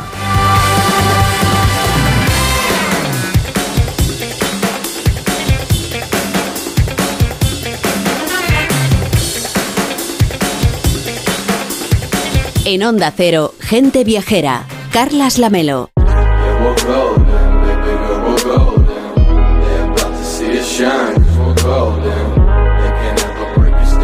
Y vamos a la Ribeira Sacra, pero a hacer turismo deportivo en los centros BTT que se han convertido en una magnífica oportunidad para descubrir destinos de naturaleza como este rinconcito de Galicia, una tierra marcada por los ríos Miño y Sil que a su paso entre las montañas van moldeando uno de los paisajes más espectaculares de Galicia. Desde luego hay que decir de un territorio con un ambiente tan mágico y lugares tan maravillosos como Santo Estebo de Rivas de Sil, un monasterio totalmente rehabilitado e integrado en la red de paradores nacionales, o el monasterio Santa Cristina, ubicado en el fantástico bosque de castaños conocido como el Souto de Meiral, o el casco histórico de Castro de Caldelas, declarado conjunto histórico artístico en el 98, donde destaca pues, ese castillo de los condes de Lemos y además en bicicleta. El centro BTT de la Ribeira Sacra está situado en el cañón del río Sil, se ha convertido además en una de las mejores opciones para descubrir estos tesoros patrimoniales y también, por supuesto, la naturaleza. Y es que está situado en el límite entre las provincias de Lugo y Ourense y nos propone ocho increíbles rutas circulares y 160 kilómetros de diferentes niveles de dificultad que permiten conocer los municipios de Ateixeira, Castro Candelas y Nogueira de Ramuín, además de hacer, pues desde luego, también una estancia en Parada de Sil. Así es, y disfrutar pues, de su gastronomía, eh, acompañada de esos afamados vinos con denominación de origen, disfrutar de esos viñedos en bancales cultivados en ese sistema de terrazas tan escarpado y sobre todo, bueno, pues disfrutar de una tierra elegida desde la antigüedad para el retiro y la diversión. Una fantástica opción, como decíamos, para conocer este lugar. Existen tres puntos de acogida para aquellos que quieran descubrir estos destinos a través de la bicicleta de montaña, el pabellón polideportivo de Luintra, el albergue a Fábrica da Luz y la fortaleza do Castro de Caldelas. Y por eso nos acompaña a esta hora Manuel Rolán, que es guía de turismo de montaña responsable del diseño y organización de la actividad de turismo activo en este lugar, en Castro de Caldelas, y además es guía del centro BTT. ¿Cómo está? Muy buenas tardes. Hola, buenas tardes. Hay ocho rutas recogidas en ese centro BTT de la Ribeira Sacra para disfrutar con la bicicleta. Organizan además, pues eh, cada uno de los recorridos en función de la dificultad. ¿Cómo es esa ruta circular de Castro Caldelas? Pues mira, bueno, la, la, eh, el centro BTT eso, es un centro en el que puedes encontrar rutas pues desde 13 kilómetros, bueno, desde 7 kilómetros, que es la más sencilla, que, que esa sale desde Castro Caldelas y que recorre uno de los bosques más espectaculares que, que, que- está mm, plagado de castaños centenarios, eh, que es el Souto de Poboeiros. Esa sería la ruta más sencilla, hasta pues la ruta más complicada, que es una ruta de, de, de eso, de 32 kilómetros, que nos lleva desde el centro de Castro Caldelas, que está integrado dentro de la red de los pueblos más bonitos de España, con su castillo, hasta el Cañón del Sil, eh, recorriendo también la zona de viñedos con pendientes estas eh, locas, zonas de, cascadas, eh, molinos, mm, un- una diversidad de paisajes que, eso, que merece, merece la pena acercarse. ¿Y qué recomendaciones deben tener en cuenta los usuarios a la hora de organizar una de estas rutas, ponerla en práctica y sobre todo, bueno, pues teniendo en cuenta que son recorridos a- eh, al aire abierto y en la naturaleza, que siempre pueden pasar alguna cosita? Claro, a ver, mm, lo principal es situarse en cómo es el terreno, ¿no? O sea, Castro Caldelas es un ayuntamiento que su punto más bajo son, está a 250 metros de altitud a pie del Sil y la Serrado Burgo tiene 1250 metros de desnivel positivo. Entonces, claro, son aquí en, la Ribeira Sacra poco se puede encontrar de, de llano, ¿no? Entonces, incluso la ruta más pequeña de 7 kilómetros tiene 250 metros de desnivel positivo. Entonces, eso, principal, eh, eso, que, que son rutas que ya requieren un, un nivel mínimo, ¿no? Eh, por ejemplo, si alguien tiene bicicleta de montaña, o sea, si no tiene ese nivel, quiere disfrutar estas maravillas de paisajes, pero puede acceder a una bicicleta eléctrica, por ejemplo, pues también eso puede ayudar a, a descubrir todos estos paisajes de una manera diferente, ¿no? O sea, hay que estar en forma, pero tenemos por suerte las bicicletas de pedaleo asistido, ¿no? Eso siempre es una ayuda. Eso, eso siempre es una, es una ayuda. ¿no? Aquí ya lo- los, los- el centro BTT también está planteado para que eh, haya en todos los centros de recepción o en la mayor parte, por ejemplo en el de Castro Caldelas, pues puede encontrar bicicletas de alquiler, duchas y, y un poco todas las facilidades para que para poder para poder tener esta experiencia, ¿no? Oiga, ¿y ¿existe la posibilidad de visualizar esos datos y características de las rutas a través de, por ejemplo, pues los dispositivos digitales y prepararnos bien el recorrido con un GPS y, y saber un poco las coordenadas? Sí, eh, eh, bueno, tanto en la página web del Ayuntamiento de Castro Caldelas como en la página de Turismo de Galicia, buscando eh, Centro BTT Ribeira Sacra, Eh, porque esto es una iniciativa de, Turismo de Galicia, ¿no? Entonces, eh, son los que se encargan de homologar estas rutas para que estén en condiciones y, y entonces ahí tenemos desde los perfiles, los archivos GPX de, o, para poder meterlos en, pues en los GPS o en los relojes o en lo que cada uno pues quiera llevar o en el móvil y, ahí estaría la información y los folletos también te puedes descargar los folletos con toda la información Nos de acompaña, las rutas nos acompaña también Inés Vega Núñez, que es la alcaldesa de Castro Caldelas, que además está un poco afónica y, y hace el esfuerzo de atendernos a esta hora. ¿Cómo está? Muy buenas tardes. Hola, buenas tardes. Bueno. Disculpen por esta voz, No se pero es un placer el hablar con ustedes. Solo queríamos saludarla, no le vamos a forzar mucho la voz, pero sí queríamos que nos contase que están ustedes preparando ya, porque será el 19 de enero, esa fiesta dos fachos, ¿no? Que es un poco inminente. ¿Cómo es esta celebración? Pues mire, básicamente es la exaltación del fuego y de la paja, de esos dos elementos que a lo largo de la historia han significado tanto para el hombre. Aquí lo que hacemos para poder llevarla a cabo es comenzar un poco más de un año antes de que sea el día 19. Empezamos pues sembrando el pan, segándolo, mallándolo y luego haciendo un gran fachón que es un, un haz de paja muy largo que representa pues a toda la zona acompañado de 500, 600, 700 fachos dependiendo del día individuales. ¿En qué consiste? Pues en salir en una procesión de fuego con estos fachos a lo largo del casco histórico para luego volver con los restos delante del santuario y comenzar la parte gastronómica. Eh, tiene un carácter antropológico y yo creo que cada día la gente lo lleva más arraigado en, la, en, en su gusto, en su participación y en darse cuenta que forma parte de la historia. Nos habla de la parte gastronómica, que es tradición eh, consumir o- o tomar durante estos días. Pues evidentemente los chorizos. Esta es una zona con muy buena carne de vacuno, pero también por la climatología, ya que vamos de 225 a 1217 metros, también hay muy buen embutido. Y en este momento los chorizos están en su punto, aproximadamente con 25 días de curación con leña de roble, y eso es lo que permite que también tengan un sabor especial, ya que son hechos de manera artesanal y tradicional. Alcaldesa, ¿vienen muchos ciclistas por esta zona? La verdad es que sí, tenemos muchos ciclistas, muchos senderistas. Yo creo que hay que agradecer a este paisaje hermosísimo que tenemos aquí en Castro Caldelas, en la Ribeira Sacra, y también al esfuerzo de mi compañero Manuel y Roberto, Sonia y otra gente que participa, pero sobre todo en el diseño Manuel. Eso nos permite recibir a la gente que además vengan aquí, les guste la parte también, aparte del paisaje, la parte gastronómica, ahí con esa bica mantecada que tienen que empezar el día con ella y yo creo que bueno, que recibimos mucha gente y creo que en un futuro todavía recibiremos más. Seguramente. Alcaldesa, muchísimas gracias, eh, cuídese la voz y mucho ánimo. Gracias igualmente por el esfuerzo de estar en directo en el programa. Buenas tardes. Buenas tardes, un saludo. Manuel, estábamos hablando mucho de las bicicletas, pero yo sé que también en esta zona tenéis eh, sede del circuito permanente de trail de Castro Caldelas, que es uno de los acreditados por la Federación Española de Atletismo. Lo del trail es lo de correr por los campos de, montaña, ¿no? Eh, un poco cómo son las características del terreno y qué tipo de, disciplina del trail podemos hacer si tenemos a gente viajera interesada en esta variante deportiva.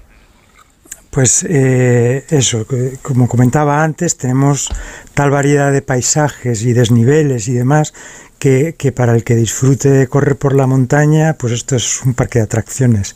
También hay también desde una ruta de 6 kilómetros apta para todos los públicos, más así junto a un río con molinos y cascadas, hasta pues eso, de la que va por el por la sierra de Mazaira, que por una parte del cañón en el que ni hay pueblos, ni hay rutas y, ni hay otro tipo de rutas y, que hay grandes crestas de roca impresionantes. Es un, cañón eh, totalmente distinto que lo, que el resto de gente conoce. ¿no?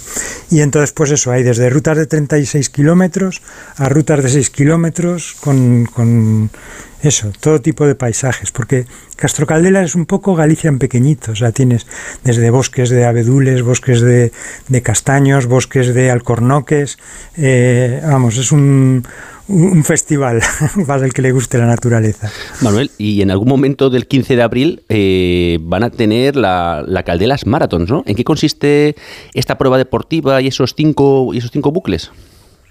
Exacto, aquí eh, eso, nos gusta también hacer pruebas originales y, una de ellas es la Caldelas Maratón, que es eh, la versión española de la carrera más dura del mundo. Esta sería la segunda edición y en la primera eh, de los cinco bucles no consiguieron ni terminar la, la mitad del primero. esta locura es, escondemos unos 15 libros a los participantes se les da el mapa justo antes de salir, un mapa sobre papel, y tienen que conseguir llegar a cada uno de los puntos donde hay esos libros escondidos y arrancar la página, el número de página que se le diga a cada participante. Y hacer esos bucles que son de, de 30 y pico kilómetros según lo que se pierdan y lo que se líen. Y, y, eso llegar otra vez al punto de partida y se vuelve a dar la salida y cada vez se hace la ruta en un sentido distinto. Eh, entonces es algo que también la, orografía y los bosques y los ríos o sea, tienen que ir monte a través, no hay unas rutas establecidas. Y, bueno, es una locura que hay gente que, le encanta, porque es, es, distinto a cualquier otra cosa que otro tipo de carreras que se puedan hacer. ¿no? Pues Manuel, gracias por contarnos esta carrera y toda la naturaleza que podemos disfrutar en este rincón de la Ribeira Sacra. Que vaya muy bien, muy buenas tardes. Muchísimas gracias, muy buenas tardes a vosotros. Hacemos una pausa en Gente Viajera y nos vamos a San Francisco, a los Estados Unidos. En Onda Cero, Gente Viajera, Carlas Lamelo. Por su gran tradición cultural, su recinto ferial, por su paisaje, patrimonio y gastronomía, Calamocha te espera con los brazos abiertos. Si vienes a Teruel, visita Calamocha, un lugar para invertir, un lugar para vivir. No me agobies, no me entiendes, no me gusta, no me apetece, no me renta. No me rayes.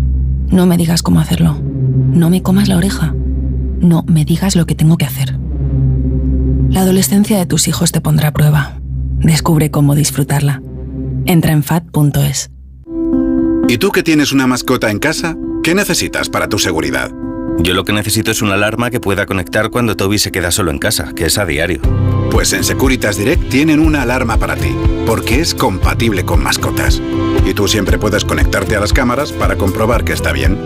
Y es que tú sabes lo que necesitas, y ellos saben cómo protegerte. Llama ahora al 900-272-272 o entra en securitasdirect.es y descubre la mejor alarma para ti. Seguro que conoces algún caso de acoso en redes sociales, una noticia falsa que se hizo viral o has visto cómo los haters no paran de compartir mensajes de odio. Actúa. Ya es hora de darle la vuelta a esto y demostrar que nosotros también sabemos utilizar las redes sociales para el cambio. ¿A qué esperas? Elige uno de los temas, usa tu creatividad y haz un vídeo para redes sociales a tu manera. Regístrate en Efecto 1000 y sube tu vídeo. Nosotros ya formamos parte de la generación 1000. La generación que usa las redes sociales con cabeza. Efecto 1000, un proyecto de la Fundación A3 Media. Disfruta lo bueno de Almería. Descubre el sabor de nuestra tierra con la marca Gourmet Sabores Almería. Más de mil productos te sorprenderán en cada bocado. Disfruta de todo lo bueno que tiene tu tierra, porque la calidad tiene un nombre. Sabores Almería. Conoce más en www.saboresalmería.com. Diputación de Almería, tu provincia. Si cuando ves algunos precios te da un sofocón, venir a Ahorra Más es la solución. Porque tenemos ofertas muy frescas. Como el solomillo dañojo por piezas, por solo 29,99 euros el kilo. Aprovecha las ofertas frescas de Ahorra Más con precios que te dan un respiro. Onda Cero, Madrid.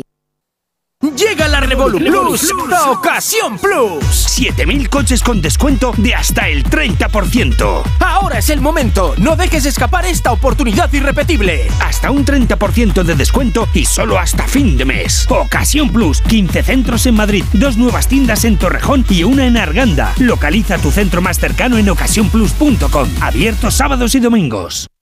Manolo, ponme un vino. ¿Qué te pongo? ¿Un res... No, no, no sigas. Quiero un vino de Madrid, que estamos en Madrid y son excepcionales. Pues tienes razón. Marchando, un vino de Madrid.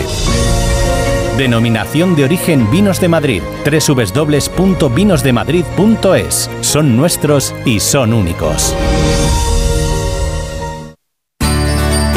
Buenas manos, el programa que cuida lo más importante, tu salud. Estamos hablando de una enfermedad relativamente joven, porque ¿qué síntomas nos tienen que hacer sospechar que pueda haber detrás este problema? Los mejores especialistas, claves y consejos para cuidarnos mejor. La medicina da soluciones también para todo. En todos los ámbitos. Vamos haciendo escala donde están los mejores especialistas. En buenas manos, el programa de salud de Onda Cero, siempre que quieras, en la web y en la app, con el doctor Bartolomé Beltrán. Te mereces esta radio. Onda Cero, tu radio. Gente viajera. Me encanta la verdad el programa porque me da la posibilidad de viajar uh, junto a vosotros. Os agradecería en esta nueva singladura si pudierais hablar de Cazorla. Y... Mi marido y yo nos vamos a Menorca y me gustaría que me contarais cómo visitar la isla en tres días. Ideas y consejos para tus próximas vacaciones. Rincones por descubrir. Experiencias para compartir. Gente viajera. Con Carlas Lamelo. Sábados y domingos desde las 12 del mediodía. Y cuando quieras, en la web y en la app. Gente Viajera, con Carlas Lamelo. Te mereces esta radio. Onda Cero, tu radio.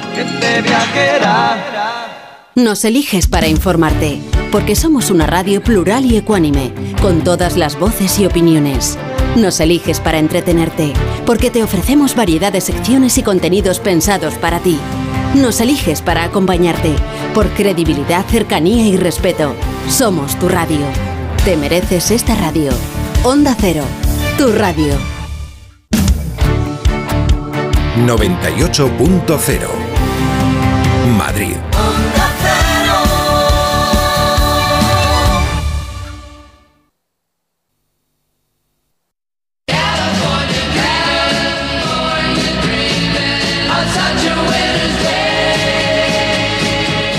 En Onda Cero, gente viajera, Carlas Lamelo.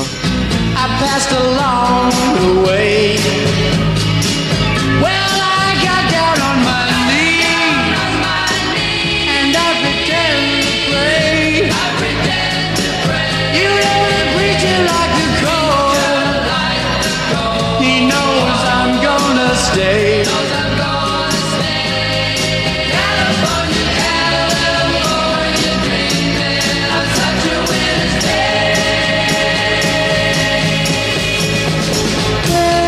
Vamos a San Francisco, que es un destino que está muy de moda en España porque cada vez hay más vuelos directos o mejores conexiones, pero por supuesto también lo es por sus atractivos históricos, por su gastronomía, por esa vida relajada en San Francisco, una ciudad de película y una de las preferidas de Irene González. Hola Irene, buenas tardes.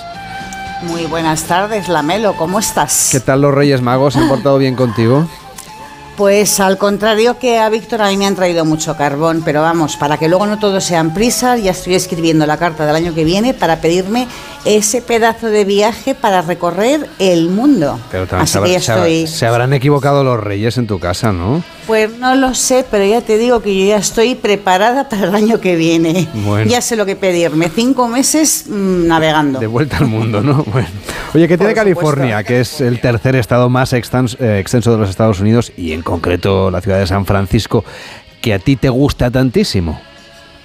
Pues mira, pocas ciudades son tan espectaculares como San Francisco. Es una de las más bonitas que yo conozco y es que de verdad es una ciudad de película. Eh, en San Francisco te sientes muy bien, ¿no? Porque tiene un sabor español, ese que dejaron Gaspar de Portolá, que fue su descubridor, y Fray Junípero Serra, que fue su fundador. Así que, bueno, mm, conserva perfectamente esa esencia de su origen español. Eh, San Francisco, si se está en forma, la puede recorrer caminando, mm, pero aunque, bueno, tiene mm, eh, cuestas muy, muy empinadas, casi lo mejor es usar o tranvías, o el metro, o los autobuses urbanos, porque son muy fáciles de usar, están muy bien de precio y con ellos te puedes mover muy fácilmente.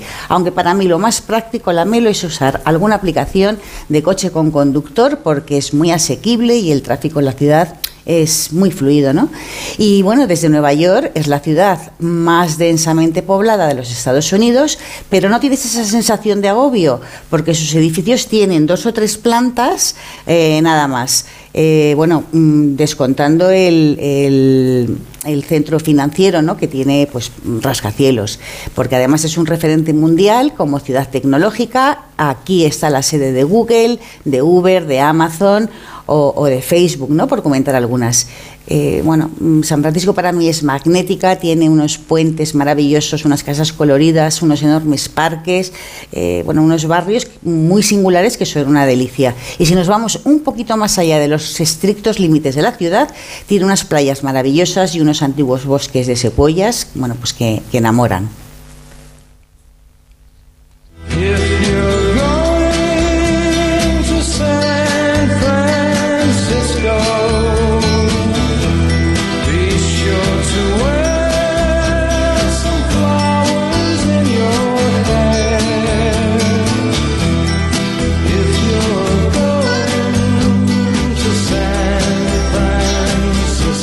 Cuando llegamos a la ciudad, Irene, a ver, ¿qué es lo primero que queremos ver o qué es lo que tú nos recomiendas? Pues mira, para ubicarse, lo primero que hay que hacer es ir al Golden Gate. Ah, sabía yo que, ibas a ir por ahí, claro. sí. Es un magnífico, la verdad es que impresiona cruzarlo, ¿no? Y desde que se inauguró en 1937 es la mejor tarjeta de visita de la ciudad.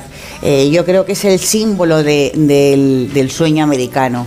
Es uno de los puentes más famosos del mundo, tiene un color así rojizo que le permite que sea visto por todos los barcos de la bahía y hay que cruzarlo en coche, lo puedes cruzar en bici, eh, caminando y también hay unos autobuses turísticos que bueno están bien y llegar al mirador de Nardbone, desde donde se ve su estructura metálica y desde donde se pueden hacer unas fotos increíbles de toda la bahía de San Francisco. Mm, pero bueno, casi la mejor vista del puente y de la ciudad está en Battery Spencer, desde donde se ve toda la bahía, el puente y la ciudad. Y bueno, otra opción muy, muy apetecible es verlo desde un barquito, desde el agua, que la verdad es que impresiona, ¿eh? Bueno, y ahora que ya hemos visto lo que hay que ver al principio, que es el icónico puente de San Francisco, ese Golden Gate, ahora, ¿a dónde nos llevas? Pues para recorrer la ciudad creo que el mejor punto de partida es la plaza de Union Square, que mm, es donde están casi todos los hoteles de, la ciudad y desde ella cruzamos hasta Embarcadero, que es un antiguo barrio de pescadores donde se restauró mm, el edificio histórico, el Ferry Building, que era la antigua estación central de ferries que se construyó a finales de 1800 eh, y que tiene una enorme torre que llama mucho la atención. A mí me recuerda bastante a la Giralda de Sevilla. Y dentro de la estación hay un enorme espacio gourmet con cafetería, restaurante, chocolaterías, puestos de comida que, bueno, aquí puedes comer desde Argentina hasta asiática y muchas tiendas de delicatessen donde la melo a mí me, me- me asombró bastante encontrar que venden el, el aceite de oliva virgen extra que, que se hace en Castillo de, Can- eh, de Castillo de Canena, en, en Jaén. Eh, lo, lo venden como una joya que, como la joya que realmente es, que es una joya. Pues allí me lo encontré y la verdad es que me dieron ganas de comprarlo. Y desde el Ferry Building hay que caminar hacia el norte para disfrutar de todos los muelles, eh, porque bueno, mm, San Francisco vive de cara a la bahía y llegar al, al famoso Fisherman Wharf, que es el muelle de los pescadores, que para mí es uno de los lugares con más encanto de San Francisco. Y aunque no lo parezca la Melo, los barcos que ves en el muelle faenan mm, realmente las aguas más allá del Golden Gate, así que lo que comes en los restaurantes depende de la pesca del día. Aquí puedes ver cómo preparan el popular cangrejo al vapor o comprar camarones que están súper ricos para ir comiendo mientras paseas por el puerto. Y bueno, mm, sin duda alguna hay que disfrutar del Muelle 39, que parece un antiguo pueblo ballenero. mm, Es pequeño pero súper coqueto, es todo un espectáculo. Allí hace muchísimos años instalaron un carrusel veneciano que todavía sigue, en el que se pueden montar pequeños y mayores. También te puedes dar una vuelta ah, para recorrer las coquetas tiendas llenas de, de dulces, de ropa, de decoración y bueno, todas son una gozada, son muy llamativas. Y también hay que visitar el enorme acuario y dedicarle tiempo a los leones marinos mm, que llegaron a este muelle en los años 90 y aquí se han quedado felices, ah, viviendo a su aire, en unas plataformas que hay entre barcos y bueno, sin inmutarse por los visitantes. Y también recomiendo la Melo visitar el Pampanito, que es un submarino de la Segunda Guerra Mundial, que lo puedes ver de forma gratuita y de verdad que es muy interesante.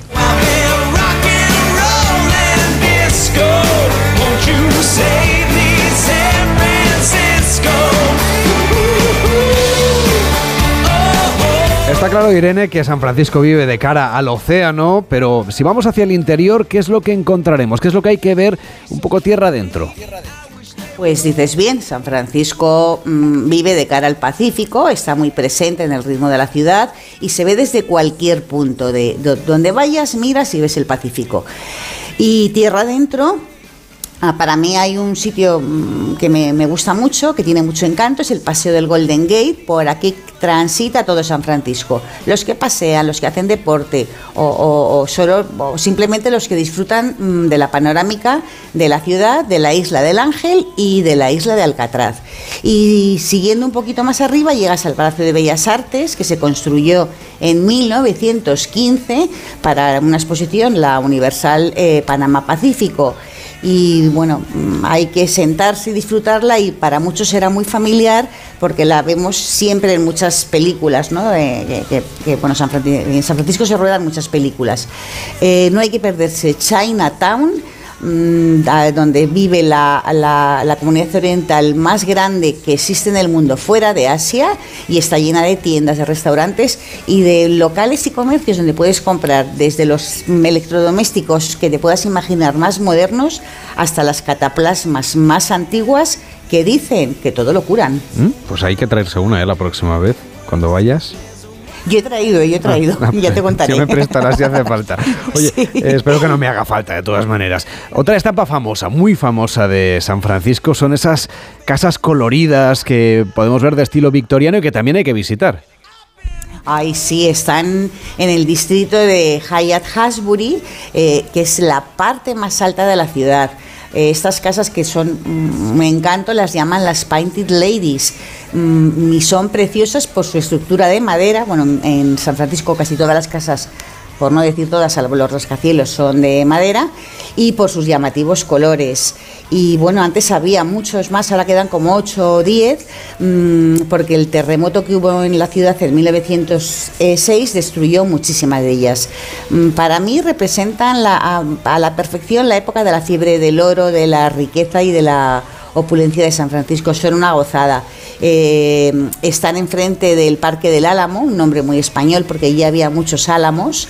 Eh, bueno, y hay que sentarse y disfrutar un rato de, este parque y de las Painted Ladies. Y muy cerquita a la Melo hay que recorrer los barrios de Castro y de Misión. Y otra experiencia mm, es viajar en los famosos tranvías de San Francisco que yo recomiendo eh, cogerlos en la plaza de Union Square y bueno, bajar de donde quieras, volver a subirte, son al aire libre y bueno, son, ves la ciudad, ca- casi la palpas, ¿no? Y también hay que bajar en coche por la calle Lombard, que también salen muchas películas, es una de las más sinuosas del mundo y tiene una inclinación que llega a los 40 grados, o sea, casi que te caes. Bueno, pues Pero es es, un- toda una experiencia. Es una ciudad de películas, sin duda. Tendremos que anotar para nuestra agenda viajera de este 2023 la siempre apetecible ciudad de San Francisco, Irene. Pues sí, la Melo, hay que tomar nota y tenemos que volver. Y no nos podemos perder eh, muy cerquita de la ciudad y hay que visitar sí o sí la pequeña Tiburón, que es un antiguo pueblecito marinero donde en tiempos pues nadaban muchos tiburones, de, de ahí su nombre. Y en Tiburón hay que ir al Sam's Anchor Café para comer unas riquísimas hamburguesas con champán. Bueno, a mí me encantaron. cuánto y glamour. cuestan unos, unos 25 dólares y ahí está una combinación hamburguesas champán Pues y bueno mm, Eso sí que no lo he hecho todavía, hamburguesas con champán. pues nada cuando Me lo- vayamos me lo ya apunto, tomamos pues- nota Pues vamos a Sí, San sí, Francisco cuando, cuando quieras, Irene. Cuídate mucho. un beso grande y hablamos Hasta Adiós, la adiós, próxima. adiós. Y ahora nos vamos a Ámsterdam.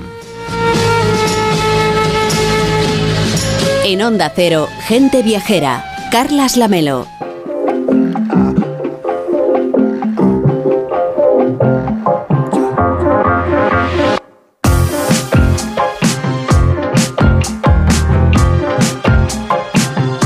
Pues hoy vamos a hacer ejercicio. Les proponemos una ruta de un día para visitantes activos a los que les guste caminar o pedalear por una de las ciudades que yo creo que más se prestan a ello, porque es llana, llana, llana de verdad, es Ámsterdam. La nuestra es una ruta para principiantes que jamás hayan visitado la capital neerlandesa, como por ejemplo Lorena Pérez Mansillas, que hace bien poco se estrenó en aquella ciudad. ¿Cómo estás, Lorena? Buenas tardes. Hola Lamelo, buenas tardes. Pues, pues muy bien, me fue fenomenal. Un paseo muy agradable donde la banda sonora, vayas donde vayas, es esta, la de un enjambre permanente de timbres de bicicleta, porque gente en bici, a verla hayla, y mucha. Muy bien. Que tú, amigo, si nunca has ido a Ámsterdam, tendrás sí, en yo- mente... yo sí he ido, Lorena. Pero no fui en bicicleta, te lo prometo. Tú has ido, pero habrá oyentes que les pase Ah, vale, que es para los oyentes. Claro, amigo oyente, Muy bien. tú que nunca has ido a Ámsterdam tendrás en mente esa imagen bucólica de personas pedaleando, llevando tulipanes en sus cestas, casi pedaleando a cámara lenta, con todo el relax del mundo, por esa amplia red de carril bici. ¡Error! Es una ciudad de bicis, sí, pero van a toda pastilla. Parecen profesionales. Así que incauto peatón, mira muy pero que muy atento cuando vayas a cruzar la calle y cuídate mucho de irrumpir en el carril bici. Primero, por tu propia integridad y salud y seguridad. Y segundo, porque te vas a llevar la bronca del siglo de los ciclistas. Se enfadan muchísimo con los peatones despistados. Al principio cuesta un poco asumir que te vengan bicis por todas partes, de acá para allá, pero al cabo de las horas acabas acostumbrado. Si te animas, hay varias empresas de alquiler de bicis y a la hora de aparcarla, al lado de la estación central, hay un inmenso parking para 2.500 bicicletas. Es realmente impresionante ver esa ingente cantidad de bicis juntas, la Melo. Desde luego que estamos advertidos ya de las bicicletas, se hagan caso de lo que dice Lorena. Así que tras esta advertencia, paseemos. Caminar por Ámsterdam es hacerlo por la belleza, la de los 150 canales y puentes, la de su arquitectura tan poderosamente fotogénica, esas casas típicas holandesas de ladrillo con formas tan distintas a las nuestras, de colores diversos, incluido el negro, con grandes ventanales sin cortinas para que la luz penetre en sus interiores. Son edificios no muy anchos, la verdad. De hecho, se cuenta que en la ribera del canal Singel, uno de los principales de Ámsterdam, está la casa más estrecha del mundo. Es una arquitectura, la de Ámsterdam, cautivadora que data de los siglos XVI y XVII. Entre las casas más populares, la de las Esfinges y la casa de madera en pie desde 1420.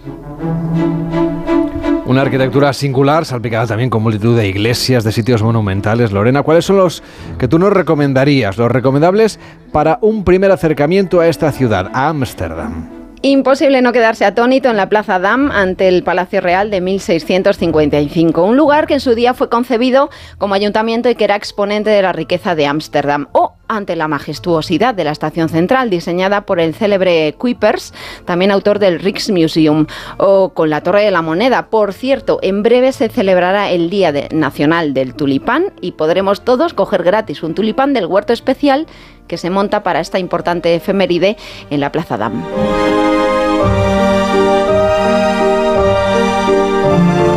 Y Ámsterdam presume de una oferta cultural desbordante, desde luego es una capital brillante de Europa y cuenta con más de 50 museos, visitados, claro, por millones de turistas y viajeros durante todo el año.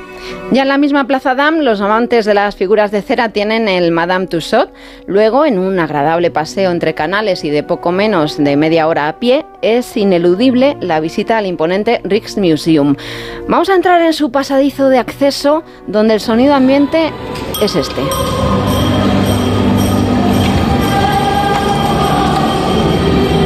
Porque al Rijksmuseum se accede por una calle túnel neogótico que lo atraviesa por la mitad. En realidad es un carril bici, ya estáis escuchando los timbres de los ciclistas, y de hecho el Rijksmuseum es el único museo del mundo atravesado por un carril bici. En sus aceras, como podéis escuchar, hay músicos callejeros. Es la antesala del arte con mayúsculas que nos esperan las tripas de un museo de 80 salas en las que brillan con luz propia los artistas nacionales Rembrandt y Vermeer y el siglo de oro holandés. De Van Gogh tienen un autorretrato que es una de las piezas más populares. Concita muchísima atención y muchísimas fotos también la lechera de Vermeer, aunque la estrella del museo es la ronda de noche de Rembrandt con unas dimensiones monumentales, más de 4 metros de alto y 170 kilos. Para evitar sorpresas, es importante señalar que se encuentra ahora mismo en un proceso de restauración e investigación científica llamado Operación Ronda de Noche, por lo que su contemplación está obstaculizada por un andamio y por una enorme cámara acristalada en cuyo interior trabajan los especialistas del cuadro.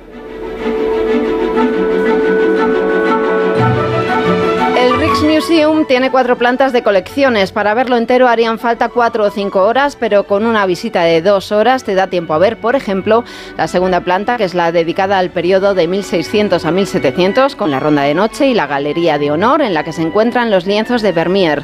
La primera planta, donde están las colecciones de 1700 a 1900, destacando el autorretrato de Van Gogh y un gigantesco lienzo de Waterloo. Y si te das vidilla, puedes ver parte de las obras de 1100 a 1600 que se encuentran en la planta baja del museo. Para planificar la visita, tened en cuenta que el museo cierra a las 5 de la tarde en punto. No te regalan ni un minuto. Las entradas hay que cogerlas con horas, siendo las 3 y media el último turno de acceso. Las colas son nulas, el acceso es rápido y la visita es cómoda porque puedes dejar abrigo y mochila en un guardarropa gratuito. Y además creo, Lorena, que el Rijksmuseum cuenta con jardines que además son visitables. Sí, sí, están al otro lado del pasadizo carril bici por el que hemos accedido. Vamos caminando por ahí ahora. Y siguiendo adelante desembocamos en la Plaza de los Museos, un amplio espacio verde en el que se concentran algunos de los espacios museísticos más importantes como el Museo Van Gogh, que alberga la mayor colección del mundo del pintor, unas 200 pinturas, entre ellas los girasoles, 500 dibujos y 750 escritos de Van Gogh. Coge de entrada con anticipación porque difícilmente encontraréis para el mismo día o de un día para otro. Y también en la Plaza de los Museos está el Museo Moderno Contemporáneo, en sus siglas MOCO. ¿Sabías, Lorena, que aquí en Barcelona, donde hacemos parte del programa, también hay un moco? Que también es un museo de arte contemporáneo. Que además es reciente, yo no sé, en fin, cómo se les ocurrió. Pues, pues mira, este Ámsterdam tampoco tiene mucha trayectoria, está abierto desde 2016, es un museo independiente para abrir la mente y está centrado en la exhibición de artistas vanguardistas, contemporáneos y callejeros, consagrados como Andy Warhol y emergentes. También envueltos en el contraste de un edificio de principios del siglo XX, Villa Alsberg. Tú imagínate ese arte tan moderno en una villa del siglo XX. Entre los grandes atractivos de Moco Amsterdam está una sala 3D de Roy Lichtenstein y una exposición permanente de Banksy titulada Laugh Now, ríe ahora, no autorizada ni comisariada por el artista. Tiene obras originales tan icónicas como Chica con Globo. Además, ahora Moco alberga The New Future, el primer espacio expositivo en Europa dedicado al fenómeno NFT. Eso en el Museo Moco, el de Barcelona es verdad que es que es una sucursal del de Ámsterdam, así que vaya usted al original si quiere o, al de Barcelona, el que le quede más cerca. Oye, lo de los NFT, aún suena raro para muchas personas. Eh, no sé, hay un debate sobre si es arte o no, pero para raros raros el resto de museos de Ámsterdam. Bueno, el Museo de la Tortura, el Ripley's, que reúne artefactos y personas extravagantes, juegos mentales e ilusiones, o el Museo Micropia, dedicado a esos encantadores microbios que nos acompañas en nuestra vida cotidiana. Y Ámsterdam, claro, también es una ciudad a la que hay que ir siempre con la mente muy abierta, aunque sea para ver un museo de microbios. Sí, y allí están los coffee shops, cuya filosofía la resume con humor Agustín Jiménez. Holanda está muy bien, Holanda mola, porque tiene unos locales, me he enterado. Los coffee shop, que se puede fumar y es legal, no pasa nada. ¿Cómo mola? Tú llegas ahí y dices, ¿qué le pongo? No, si ya vengo puesto, a mí no me... Y yo digo, la pregunta, la cuestión, dices, en estos locales hay hora feliz. Bueno, pues también mente abierta para pasear por el barrio rojo que vio las primeras vitrinas en el siglo XVII, las primeras vitrinas donde las mujeres ofrecían sus servicios. Las luces rojas llegaron en la primera década del siglo XX. En el barrio rojo están el Museo del Sexo y el de la Prostitución. También está la calle más estrecha de Ámsterdam, un callejón de un metro de ancho con escaparates en algunos de sus tramos. A mí me costó un poquito encontrarlo, pese a que tengo buena orientación. Y al ladito de este callejón y en contraste con las luces rojas y la lujuria, eh, en pleno barrio rojo está la iglesia más antigua de Ámsterdam, Oude Klerk, consagrada a San Nicolás. Estas cosas pasan a veces, ¿eh? Bueno, de los imprescindibles de Ámsterdam, seguro que te quedó alguna cosa por hacer entre bicicleta y bicicleta.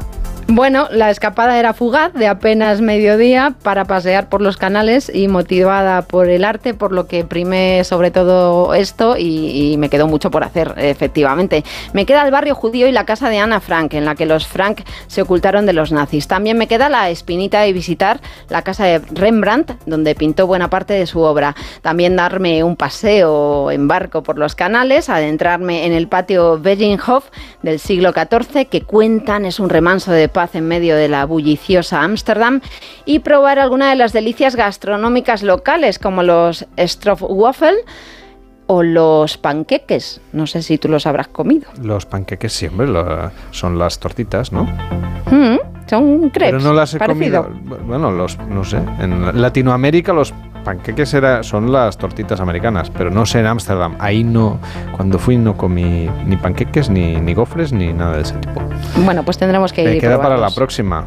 Claro, sin dudarlo. ¿Volverás, Lorena? Por supuesto. Pues me alegro. Cuídate mucho, gracias por contárnoslo aquí en Gente Viajera, este paseo estupendo por Ámsterdam. Vaya usted con cuidado con las bicicletas. Gente Viajera, el programa de viajes de Onda Cero con Carlas Lamelo.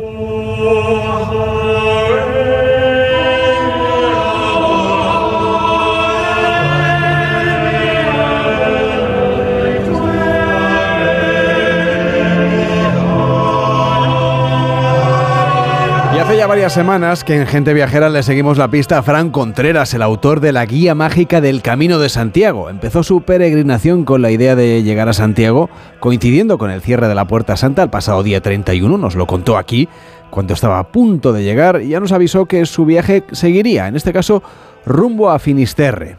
Y llegó, llegó al antiguo fin del mundo y hoy ya está de vuelta en su casa, está en Madrid. Hola Fran, ¿cómo estás? Buenas tardes. Buenos días, Carles. Buenos días a toda la familia de Onda Cero de Gente Viajera. Bien, bien. Todavía recuperándome. Sigo buscando flechas amarillas. Ya por todas partes, imagino que las de... Oye, ¿cómo fue finalmente esa culminación de la peregrinación llegando a Finisterre? Muy bien, muy bien. Bueno, conectábamos desde Montegozo antes de llegar a, a Compostela, esos últimos cuatro kilómetros hasta la plaza del Obradoiro y luego la plaza de Quintana para cruzar por última vez eh, la Puerta Santa y asistir a esa ceremonia del cierre de la Puerta Santa, este número 120 de Año Santo, 21-22, desde que comenzara ya por el siglo XII y culminaba mi, peregrinación el pasado día 5. 41 días, 900 kilómetros desde que saliera desde Saint-Jean-Pied-de-Port en Francia, luego por Valcarlos y Roncesvalles el 25 de noviembre del 2022 para llegar a, al antiguo fin del mundo, al, allí donde los romanos tenían el Arasolis, el templo al dios sol, al kilómetro cero, Fisterra, Finisterre, la costa de la muerte, la costa de la muerte, el, pasado día 5.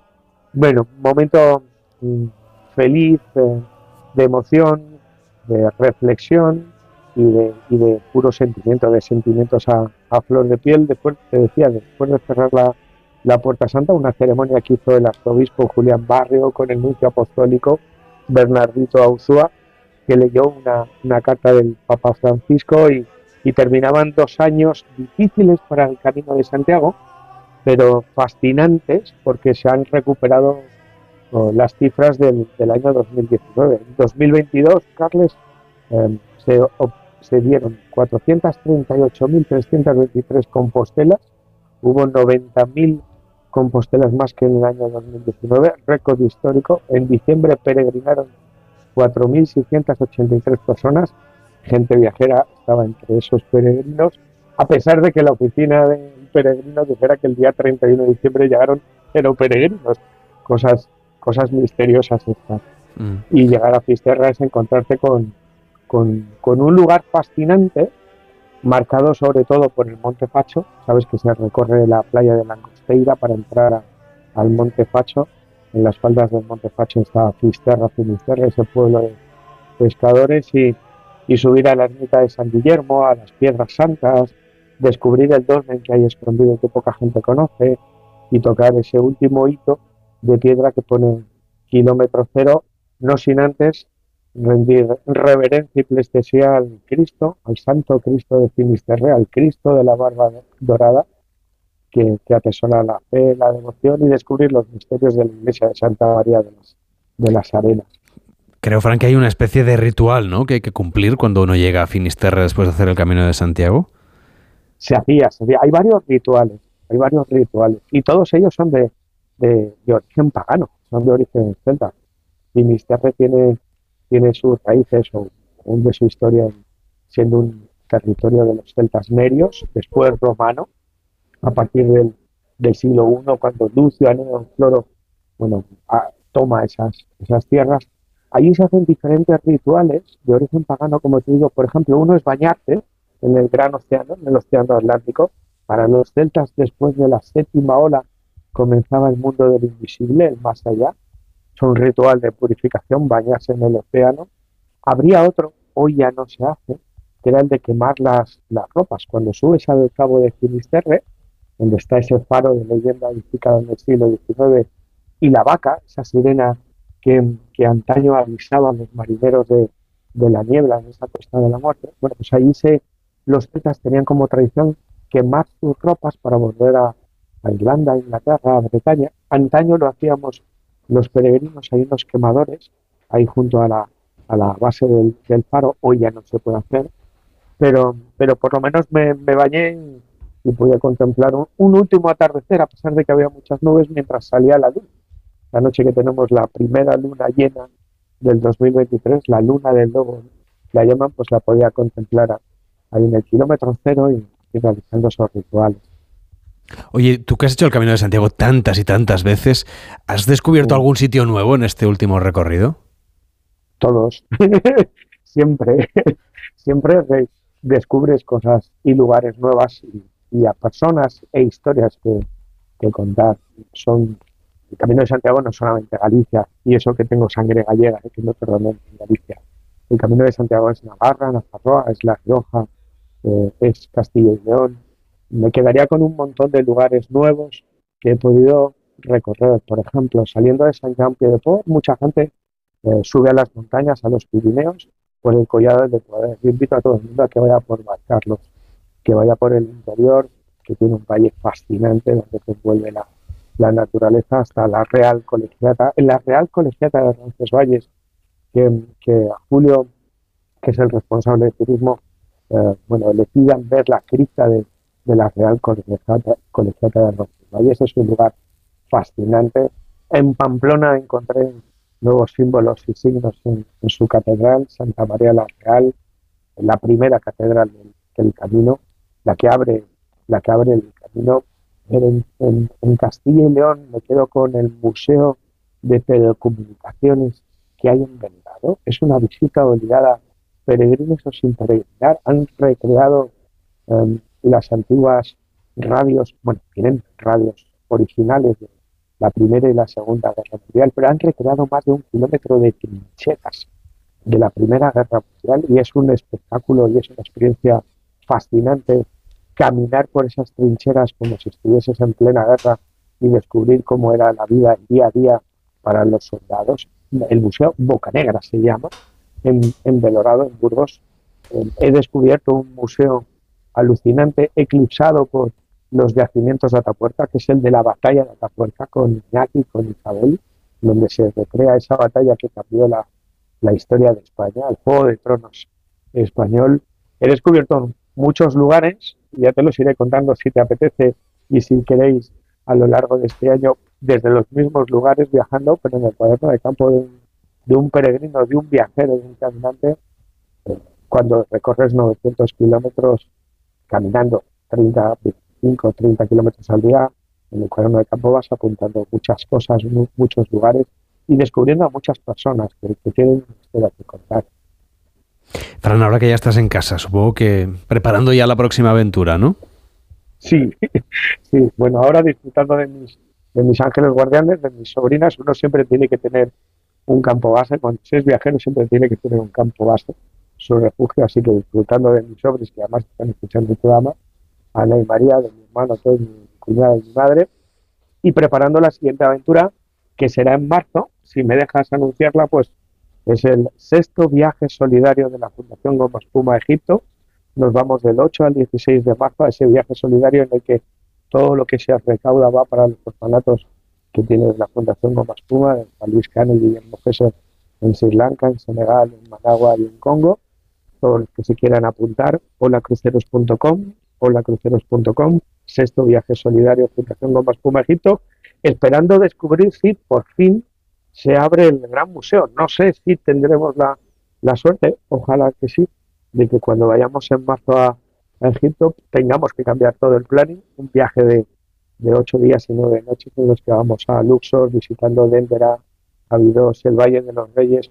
Ahora en febrero se cumple el aniversario del descubrimiento real de la tumba de Tutankamón. Howard Carter fue en febrero de 1923 cuando abrió finalmente eh, el- la cámara funeraria y, descubrió el sarcófago. Así que volvemos a redescubrir las huellas de Howard Carter y, Lord Carnarvon y en un viaje fascinante en el que, bueno, yo siempre digo que, que más que un viaje es una experiencia. Vamos al origen de, o al territorio de la primera y gran cultura de la antigüedad, la más fascinante, la más extraordinaria, un pueblo nómada que de la noche a la mañana se convirtió en un pueblo de ingenieros, de matemáticos, de astrónomos, el origen de todo, de la medicina, de las peregrinaciones sagradas. Fíjate, acabamos de celebrar la festividad de los Reyes Magos. Hasta los Reyes Magos tienen su origen en Egipto porque en el templo de, de Horus, en Edfu, en una pequeña capilla, aparece Isis con el niño Horus en los brazos y cuatro reyes, cuatro magos. Uno con oro, otro con incienso, otro con mirra y otro con un libro. Así que en marzo, del 8 al 16 de marzo, holacruceros.com, sexto viaje solidario Fundación Gomba Espuma Egipto y espero contarte, contarte más novedades por la España mágica, que sabes que es la que descubro, con esa mirada de lo legendario y de lo misterioso y sobre todo desde, desde Egipto aquí en, en Onda, en Gente Viajera. Gracias, Fran. Un fuerte abrazo. Cuídate mucho y a reponerse de ese viaje. Que vaya bien. Muy buenas tardes. Gracias a ti, gracias a todos. Buen camino, buen viaje.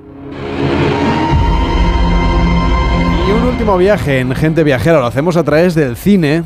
Les hablamos de una película ambientada en Irán en el año 2001. La nueva película de Ali Abbasi se llama Holy Spider. Recoge la historia que sigue una periodista de Teherán que se sumerge en los barrios bajos de la ciudad santa de Mashhad para investigar una serie de feminicidios es una excusa más para viajar en este caso a Irán a través del cine. Así es, y un cine, un thriller social y policíaco inspirado en hechos reales que empieza a complicarse bueno, pues cuando la protagonista se da cuenta de que las autoridades locales no tienen prisa por buscar a los culpables e intentará encontrar a este hombre que está atacando a prostitutas.